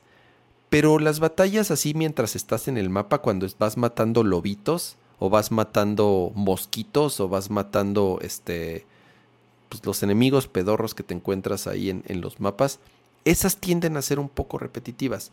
Y prácticamente puedes librarlas todas haciendo el mismo combo una y otra vez, una y otra vez, una y otra vez. O sea, hay un tema muy interesante con cómo cambias de, de, de habilidades dependiendo del, del icon que tengas. Los icons son estos eh, seres. Y entonces, ya sabes, está el icon de, fuego, que es Ifrit, está el icon de, de, electricidad, de hielo, bla, bla, bla. Y estos los vas adquiriendo eh, en el juego. Pero realmente no afecta mucho. O sea, no es que el icon de fuego baje más a las plantas. O el de hielo. O sea, ah, ¿cómo no es como Pokémon? No, a ver, independientemente de Pokémon, Pato, era parte esencial de un Final Fantasy. Que el tipo de magia que utilices tiene ciertos beneficios contra ciertos enemigos. ¿No? O, sea, como, como, mecánicas básicas de RPGs de toda la vida. Em, pero en este Final Fantasy no, no, no, importa. O sea, sí te ayuda a tener más variedad en los combos y en tener distintos ataques, pero no tiene un elemento de estrategia así que tú digas, ay, güey, eh, eh, cambia mi experiencia. Te digo, hasta ahora, prácticamente con el mismo combo, puedes matar absolutamente a todo lo que se te ponga enfrente. Okay. Los side quests. Los side quests hasta ahora tienen el mismo problema, en mi opinión, que Final Fantasy VII Remake. Son intrascendentes.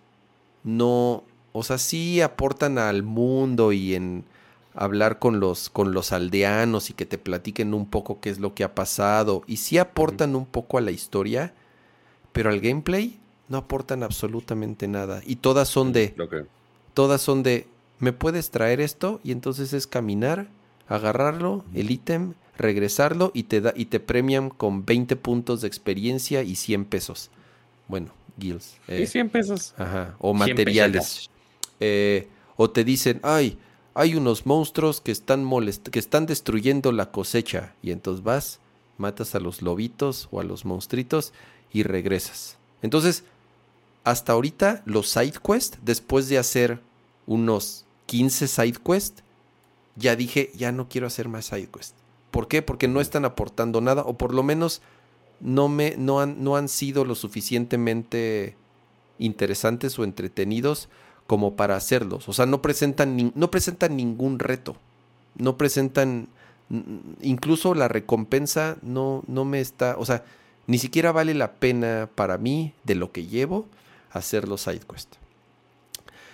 La historia, o bueno, el, lo que llevo en cuanto avance ha sido bastante lineal, eso es la palabra.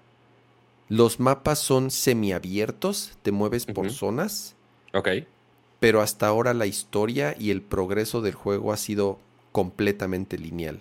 Me van diciendo a dónde ir, me van diciendo qué hacer, y, y, ya que llego ahí y lo hago, me dicen ahora vete para acá, y así, y así, y así. No, en, hasta el momento no he tenido, no, no, no, ha habido algo en donde tenga la posibilidad de explorar o de elegir mi camino o de regresarme. A pesar de que se puede, no hay algo que diga quiero hacerlo. Incluso en los mapas abiertos o semiabiertos, puedes explorarlos, pero no hay muchos. Hay, hay enemigos regados y los matas y sí te, te, dan experiencia y sí puedes subir un poco de nivel y sí te dan algunos materiales. Ahorita hablo de los materiales y de los...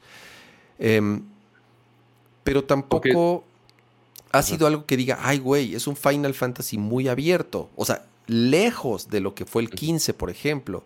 Que puede ser para bien, puede ser para mal. También hay un poco de desgaste en que todos los juegos los quieren hacer de mundo abierto, ya sabes, o sea, todos los God of War, todos los Horizons, los nuevos Zelda, o sea, los, los, este... Entre más abierto sea un juego, pues obviamente les tienes que meter mucho más contenido. Y hay gente, quizá developers que se hayan enfocado demasiado en nada más abrir el mapa a lo bestia, pero pues sin ponerle carnita, como esa, Exactamente. Entonces ahora, no estoy diciendo que esté mal. Lo que estoy diciendo es que si tú pensabas que este, era un, Final Fantasy muy abierto o algo así, no, este es un Final Fantasy, por lo menos de lo que llevo, más lineal, comparado sobre todo con, con, con, el 15, con el 14, con el 13.2 sobre todo y 13.3 y con el 12. Yo eh, sé que me vas a pegar de que mi única referencia de Final Fantasy es el 7 Remake porque realmente... No, no, está bien, está bien. Se parece mucho al 7 Remake, Pato. Mucho. y el 7 Remake fue una de las críticas, que era muy lineal. Pero aún, aún así podías como, estaba la ciudad principal y podías regresar a ciertos puntos y hacer ciertos quests o conseguir este, ciertos materiales y ya este, seguir la historia, ¿no?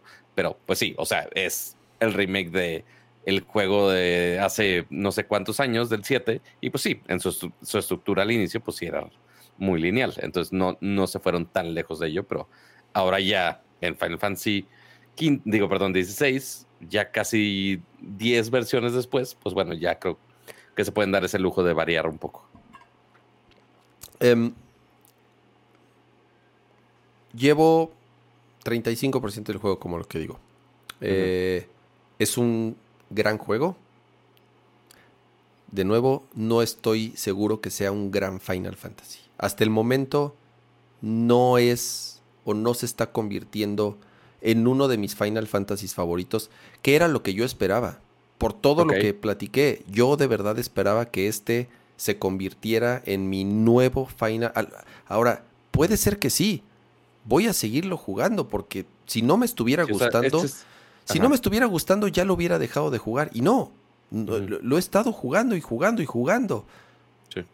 Necesito seguir avanzando más. ¿Cuándo te mandaron el código, Kama? El jueves. Y, o sea, una semana, literal, este, cerrada, casi casi. Sí, pero salí de este salí de viaje el fin de semana, no estuve en la pero igual, el fin de semana. Justo eso iba a decir, que ya le hayas dedicado 35 horas. ¿Qué era? No, ¿qué tenías 35%? Como, ajá, 35% del juego llevo. No sé cuántas horas sea eso realmente, pero este, que ya le has dedicado tantas horas, así que tú digas, porque no te, te está eh, gustando, pues claro que no. No, no, claro que me está gustando. Habrá que ver, o sea, ya cuando termines el, juego, eh, justo va a ser la pregunta del millón de dentro de tu ranking de Final Fantasy, que seguro lo tienes, eh, ¿dónde va a estar? ¿Estará en el top 5? ¿No estará en el top 5? ¿Estará más abajo todavía? No lo sé. Hay hartas opciones, pero ese es obviamente el review parcial. Es el review parcial, así es. Ajá. falta que se engente todo este fin de semana este, y el resto de la siguiente semana. No creo que la acabe. Bueno, que lo acabes en. Iba a decir, no creo que la acabes, pero siendo tú es, es posible. A lo mejor y sí. En una semana, yo creo que en una semana si le dedico. Ahorita tengo mucho trabajo, es el tema. Tengo mucho, mucho trabajo. Em, tengo visitas, tengo, tengo, tengo visitas que vienen de familiares que ahorita están aquí, eh, que vienen de, otro país y entonces pues, y, estamos, y, como y como estamos en la sala ni como decirles de oigan me voy a guardar exactamente a ver pato por eso y, qué bueno que me acordaste lo he, lo he estado jugando gran parte de lo que llevo lo he estado jugando en Steam Deck estoy utilizando Remote Play y se juega pato perfecto o sea de verdad qué, tipo de Project Q es esto Cam? exactamente si el Project Q mejora y lo va a hacer. ¿Por qué? Porque es un control de PlayStation, porque va a utilizar ahí alguna eh, magia negra para mejorar la experiencia. Pero aquí en el Steam Deck estoy jugándolo perfecto, 60 cuadros por segundo, sin drops. Eh, bueno, el juego tiene de pronto ciertos temas ahí de performance. De pronto si baja el frame rate. Yo lo estoy jugando, preguntaron por ahí, lo estoy jugando en, en performance mode para tener un frame rate más eh, fluido. Estable, Y aún así, el juego tiene temas ahí de performance, bajan los frames, sobre todo en, cuando hay mucha acción, sobre todo cuando estás llegando a un mundo muy abierto. Eh, ojalá salga pronto algo ahí para, para, corregir, que no hace que la experiencia sea mala, eh, pero evidentemente un juego de PlayStation 5, pues, pues, pues si esperas que sea un poco más, o sea, que, ya no sigas sufriendo con esos temas. No tiene loadings, eso está, esto, eso, está, eso está espectacular, no tiene loadings, o sea, te, teletransportas, es de inmediato, te mueves entre zona, es de inmediato, entras a la batalla, es en tiempo real. O sea, es, es, es trepidante, rápido. Te digo, el sistema de batalla es como jugar. A ver, el director del sistema de batalla, ya lo habíamos dicho, es el que estuvo involucrado en los últimos Devil May Cry y es, son, son, son, son evidentes las, la, la, inspiración de su, mano. Se juega entre un Devil May Cry y un Bayonetta, eh, un, poco más, un poco más accesible. Tiene ahí cositas para que tú puedas todavía hacerlo más fácil. Creo que está fácil en general. En general no he tenido problemas de dificultad con en, el, en, el, juego. Eh, me mató un jefe y si te mata, eh, te, ponen como a la mitad de la batalla y te vuelven a dar todas las pociones. Entonces eh, te ayuda también el juego así como para hacerlo más accesible, que es algo de lo que dijeron los productores y el director. Queremos que este Final Fantasy sea para todos. Ok. Y tal vez eso, y tal vez eso es lo que alguien, como yo o como otros, han jugado tantos años, tantos Final Fantasies, es lo que sienten que este es un poco diferente. A pesar de que todos los Final Fantasy son diferentes, este Final Fantasy se siente todavía más distinto. Eh, y, ahí es un poco mis sentimientos encontrados. y, insisto, y ya para cerrar con eso, y creo que la, mejor forma de de cerrar el segmento es como, como empecé. Es un gran juego, mas no creo, o por lo menos hasta el momento, no creo que sea, o, no pienso que sea un gran Final Fantasy, por lo que representa Final Fantasy. Espero, espero, conforme vaya avanzando, eh, cambiar de opinión. Ojalá, ojalá. O sea, de verdad tengo eh, todas eh, años esperando este juego y, ojalá eh, esté equivocado y de verdad sea no solamente un gran juego, sino un gran, gran Final Fantasy. Pues ya tenemos que esperar a las siguientes horas de juego de cama, amiguitos. Así que recuerden de estar suscritos al canal, porque créame que el joven Ramsa tiene bastante de qué hablar de Final Fantasy y todavía le queda juego, así que amárrense, amárrense. Así que seguramente yo voy a hablar de Mario Elefantitos, Kama va a hablar de Final Fantasy. Y ya, esa, va a ser nuestra vida básicamente. Este, porque yo soy el monigote que está eh, vestido de Kirby, casi casi de, de, rosa y gordo. Este, y esa es mi, mi función de ser. y ya. Pero bueno, ese review parcial de Final Fantasy 16. Eh, digo, eh, fueron como 27 minutitos de Final Fantasy. Me, me, sorprende que te hayas controlado. Me sorprende. Me controlé. Tengo. No, a ver, de lo, de lo que llevo del juego, me, me, falta, me falta hablar de muchas, muchas cosas. O sea, detalles uh -huh. del sistema de batalla, de la progresión de los personajes, de la historia, uh -huh. de cómo mejoras tus armas, del equipo, de que ya controlas nada más a uno. Es que. Mm. No, o sea, que ya no tienes un party como, como tal. Eh, bueno, tienes al perro y sí, de pronto alguien ahí uh -huh. te acompaña, pero prácticamente pues, pues, solo usas a Clive todo el juego. Bueno, por okay. lo menos de todo lo que llevo y parece ser que, eso, que así va a ser el resto del juego. Eh, pero es lo que te digo, Pato. Ve, o sea, Nomás estás ahí, Ajá. ajá, estás ahí peleando y, ah, o sea, los demás se te quedan viendo, ya sabes. Ok. Entonces matas sí, a uno y te sigues con el ver. otro y te sigues uh -huh. con el otro y no hay forma de subirle la dificultad. Busqué por todos lados, o sea, ya lo estoy jugando en el modo difícil que tiene dos, el modo historia y el modo acción. El modo acción ah, es claro. el modo entre comillas difícil, pero aún así es está muy fácil. Eh, no te, o sea, está muy fácil, está muy, sí. no, no, no, no, no, no, sí, o sea, porque no, estoy yo contra no he batallado uno, con, algo, con dos, nada. tres. Sí, y entonces mira, como, como, que todos se te quedan viendo y, y, y, pues empiézale a pegar a uno. Uh -huh. Bueno, ahí a dos porque son. Y ve los otros nada más como que se quedan viendo. No te hacen nada, ¿ya viste? Eso, uh -huh. eso, no, no, no sé por qué. No sé por qué. Es, es un intento de Digo, mantener... Es, el es Tú Ajá. dirías, es el principio del juego. Pero todo lo que llevo ha sido, ha sido así, ¿eh? O sea, será, sean soldados, sean monstruos, sean perros, sean lobos, sean eh, este, Siento que eso es un intento de intentar mantener cierta esencia RPG que, ok, no te estresas de que nada más es un pinche montón de goblins y es, son nada más montoneros, sino que, ok, te da tiempo que ataques un este, enemigo a la vez, siento yo. Este, pero igual. Eso está rarísimo.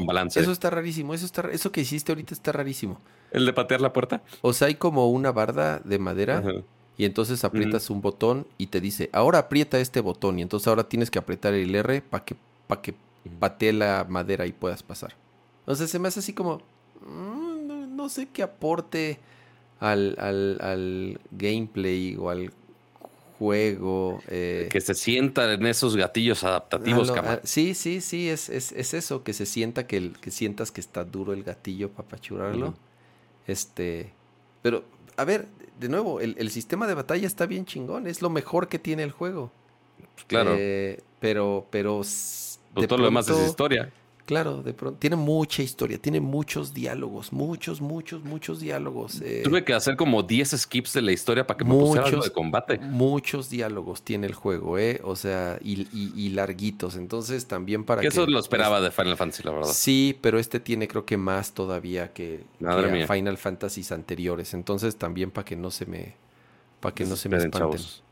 Eh, Muy bien, suficiente aquí, porque si no me voy a quedar yo también no, clavado. Mira, a ver, aquí está lo de la puerta para que eh, vean todos. A ver, pico X, después con el gatillo, sueltas. Uy, qué fortachón el muchacho pateando puertas. Uf, ok, ya, suficiente. Suficiente de esto porque me voy a quedar aquí clavado. Pato, es las 12 con 20 minutos. Llevamos ya 2 horas 43 minutos de programa. Uh -huh. Pero ah, ya ni te dije, tú, Pato, ¿qué estás jugando? ¿Qué estás viendo? ¿Qué, qué, qué, qué tan, así, para que no me robe yo completamente la sección antes ah. de despedirnos. Bueno, eh, hace rato estaba jugando eh, Pikmin porque, pues, uno, lo mandaron y fue de, ah, pues vamos a calarlo. Nunca he jugado Pikmin y, pues, bueno, quizás sería buen juego y podría jugar el 4 ya cuando salga. Quizás sea una gran opción. Y el otro que estuvo también este, durante esta semana, eh, que salió posiblemente un también un release ahí medio olvidado por muchos. Este, si es que corre esto, porque como estaba corriendo el demo de, de justamente Final Fantasy, digo, si no, después lo comentamos más, más a detalle. Pero digo, sí, está raro hablar de ah, Final Fantasy XV y, digo Final Fantasy XV, Final Fantasy XVI y Pato que estaba jugando. Ah, Pato estaba jugando Crash Team Rumble.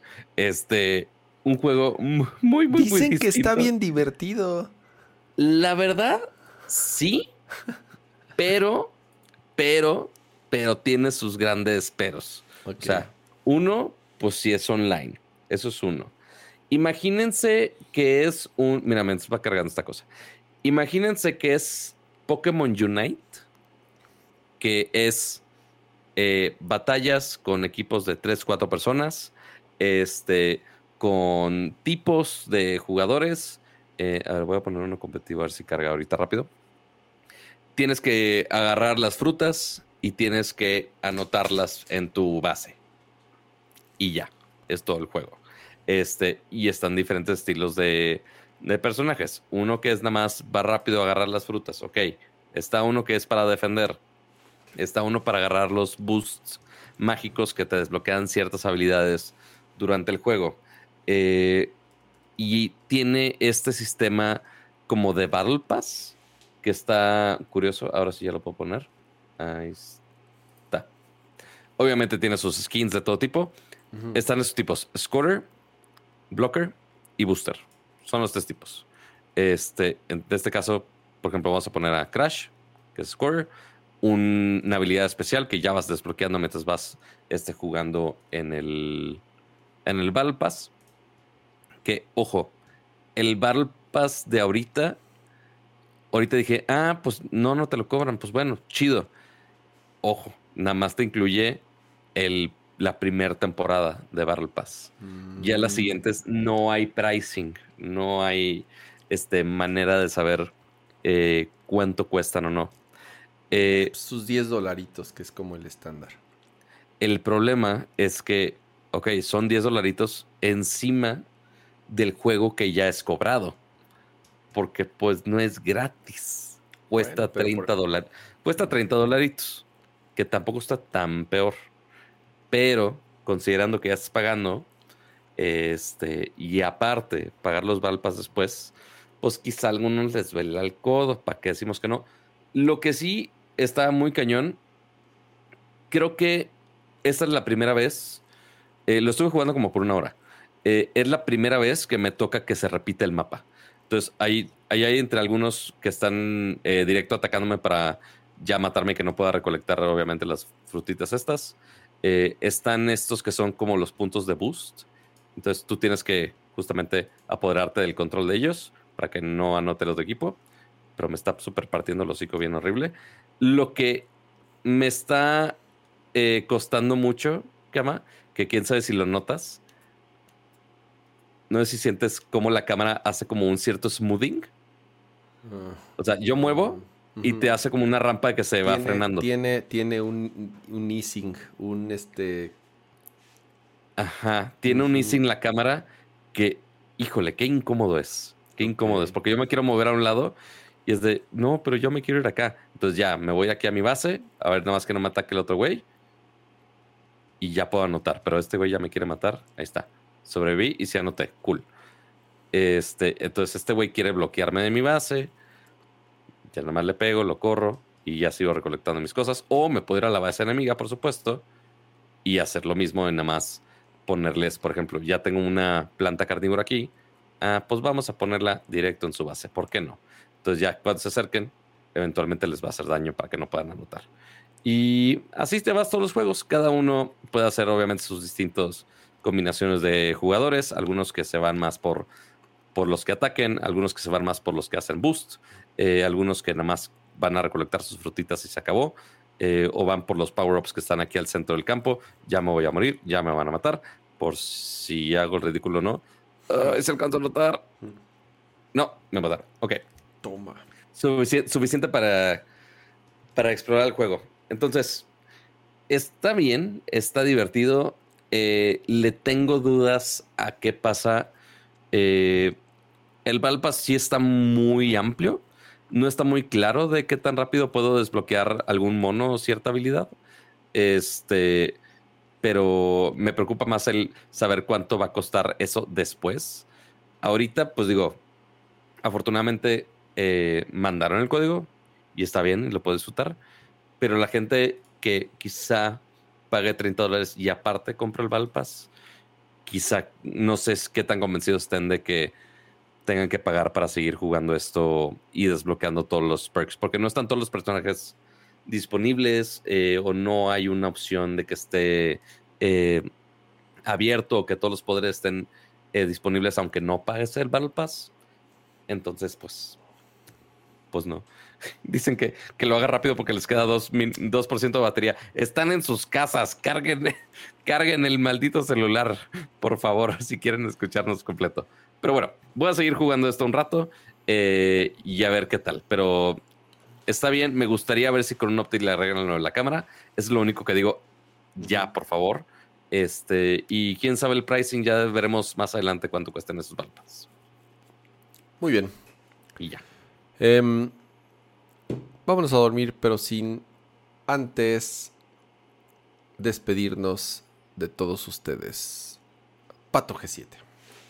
Así que, amigos, muchas gracias por acompañarnos en otro episodio más de Nerdcore Live, de Nerdcore Podcast, como todos los jueves, 9.30 de la noche, para hablar de tecnología, gadgets y todo lo que le puede interesar. Si están viendo alguna nota que quieren que comentemos, algún juego que, que quieren que comentamos, nos pueden poner en nuestras redes sociales con muchísimo gusto y lo vemos por acá. Eh, ya ven que hablamos desde submarinos hasta videojuegos, así que eh, puede ser muy variado todo esto. Mm. Eh, y recuerden que, bueno, nueve y media estuvieron aquí, todos aquí en vivo, hablando con nosotros, algunos que incluso se ganaron una membresía por ahí, así que muchas gracias a este, todos los que son miembros del canal que están viendo en pantalla, incluyendo, por supuesto, la personita que necesito buscar que regaló las membresías, eh, que no la encuentro. ¿Por qué me lo quitaste YouTube? Yo tenía aquí el que había dado las suscripciones, pero ahorita lo busco. Eh, pero muchas gracias por regalar también suscripciones para que más miembros puedan disfrutar de sus emotes y estar apoyando este bonito show, incluyendo también estos que son nuestros suscriptores eh, Max y nuestros suscriptores Ultra. Eh, ya como procesadores Intel. Eh, Víctor Manuel López, Rodrigo Beltrán, Noé Hernández, José Luis Sánchez, Adal, pero no Ramones, Aria Gerti, Adolfo Chavarrí, Pablo Muñoz, José Luis Valdivia, Menéndez, Santi, Rafael Suárez, ser uno, Arofline, Adriel Macedo, Sergio Flores, Gerardo Hernández, Luis Aguilar, Geek Blitz, Chopper y Lalo Villalobos. Y por supuesto, muchas gracias Gabriel Consuelo por ser nuestro miembro ultra. Muchísimas, muchísimas eh, gracias por su apoyo que nos dan durante cada semana. Y por supuesto, eh, muchas gracias a los que estuvieron aquí en vivo. Si están viendo la repetición, se hace en YouTube o en, o en la versión de audio. Uno, dejen su bonito like. Dos, dejen su review. Y tres, no olviden de acompañarnos la siguiente vez en vivo para que podamos chatear un poquito más a gusto. Y Kama, gracias por desvelarte otra noche más. Este, yo sé que sacrificar dos horas y media de Final Fantasy son duras para ti? no pensaba jugar hoy. No pensaba jugar hoy porque terminé bien tarde de trabajar y como ya sabía que, bueno, como es día de Nerdcore, es que es comúnmente a la hora que puedo jugar entre 10, 12 de la noche o sí, que es más, o sea, eh, digamos ya mi, eh, eh, mi tiempo libre. Pero bueno, seguiré avanzando. Ya les platicaré en el próximo Nerdcore si es que ya lo terminé o estoy cerca de, terminan, de terminarlo. Pero de nuevo, si le tienen ganas, adelante. Es un, es un gran juego. Muchas gracias a todos los que nos acompañaron en esta edición en vivo de Nerdcore Live. Ya es viernes 23 de junio, pasamos la medianoche. Nos vemos la próxima semana con más tecnología, más gadgets, más videojuegos y todo lo que un geek le puede interesar. Descansen, disfruten su fin de semana.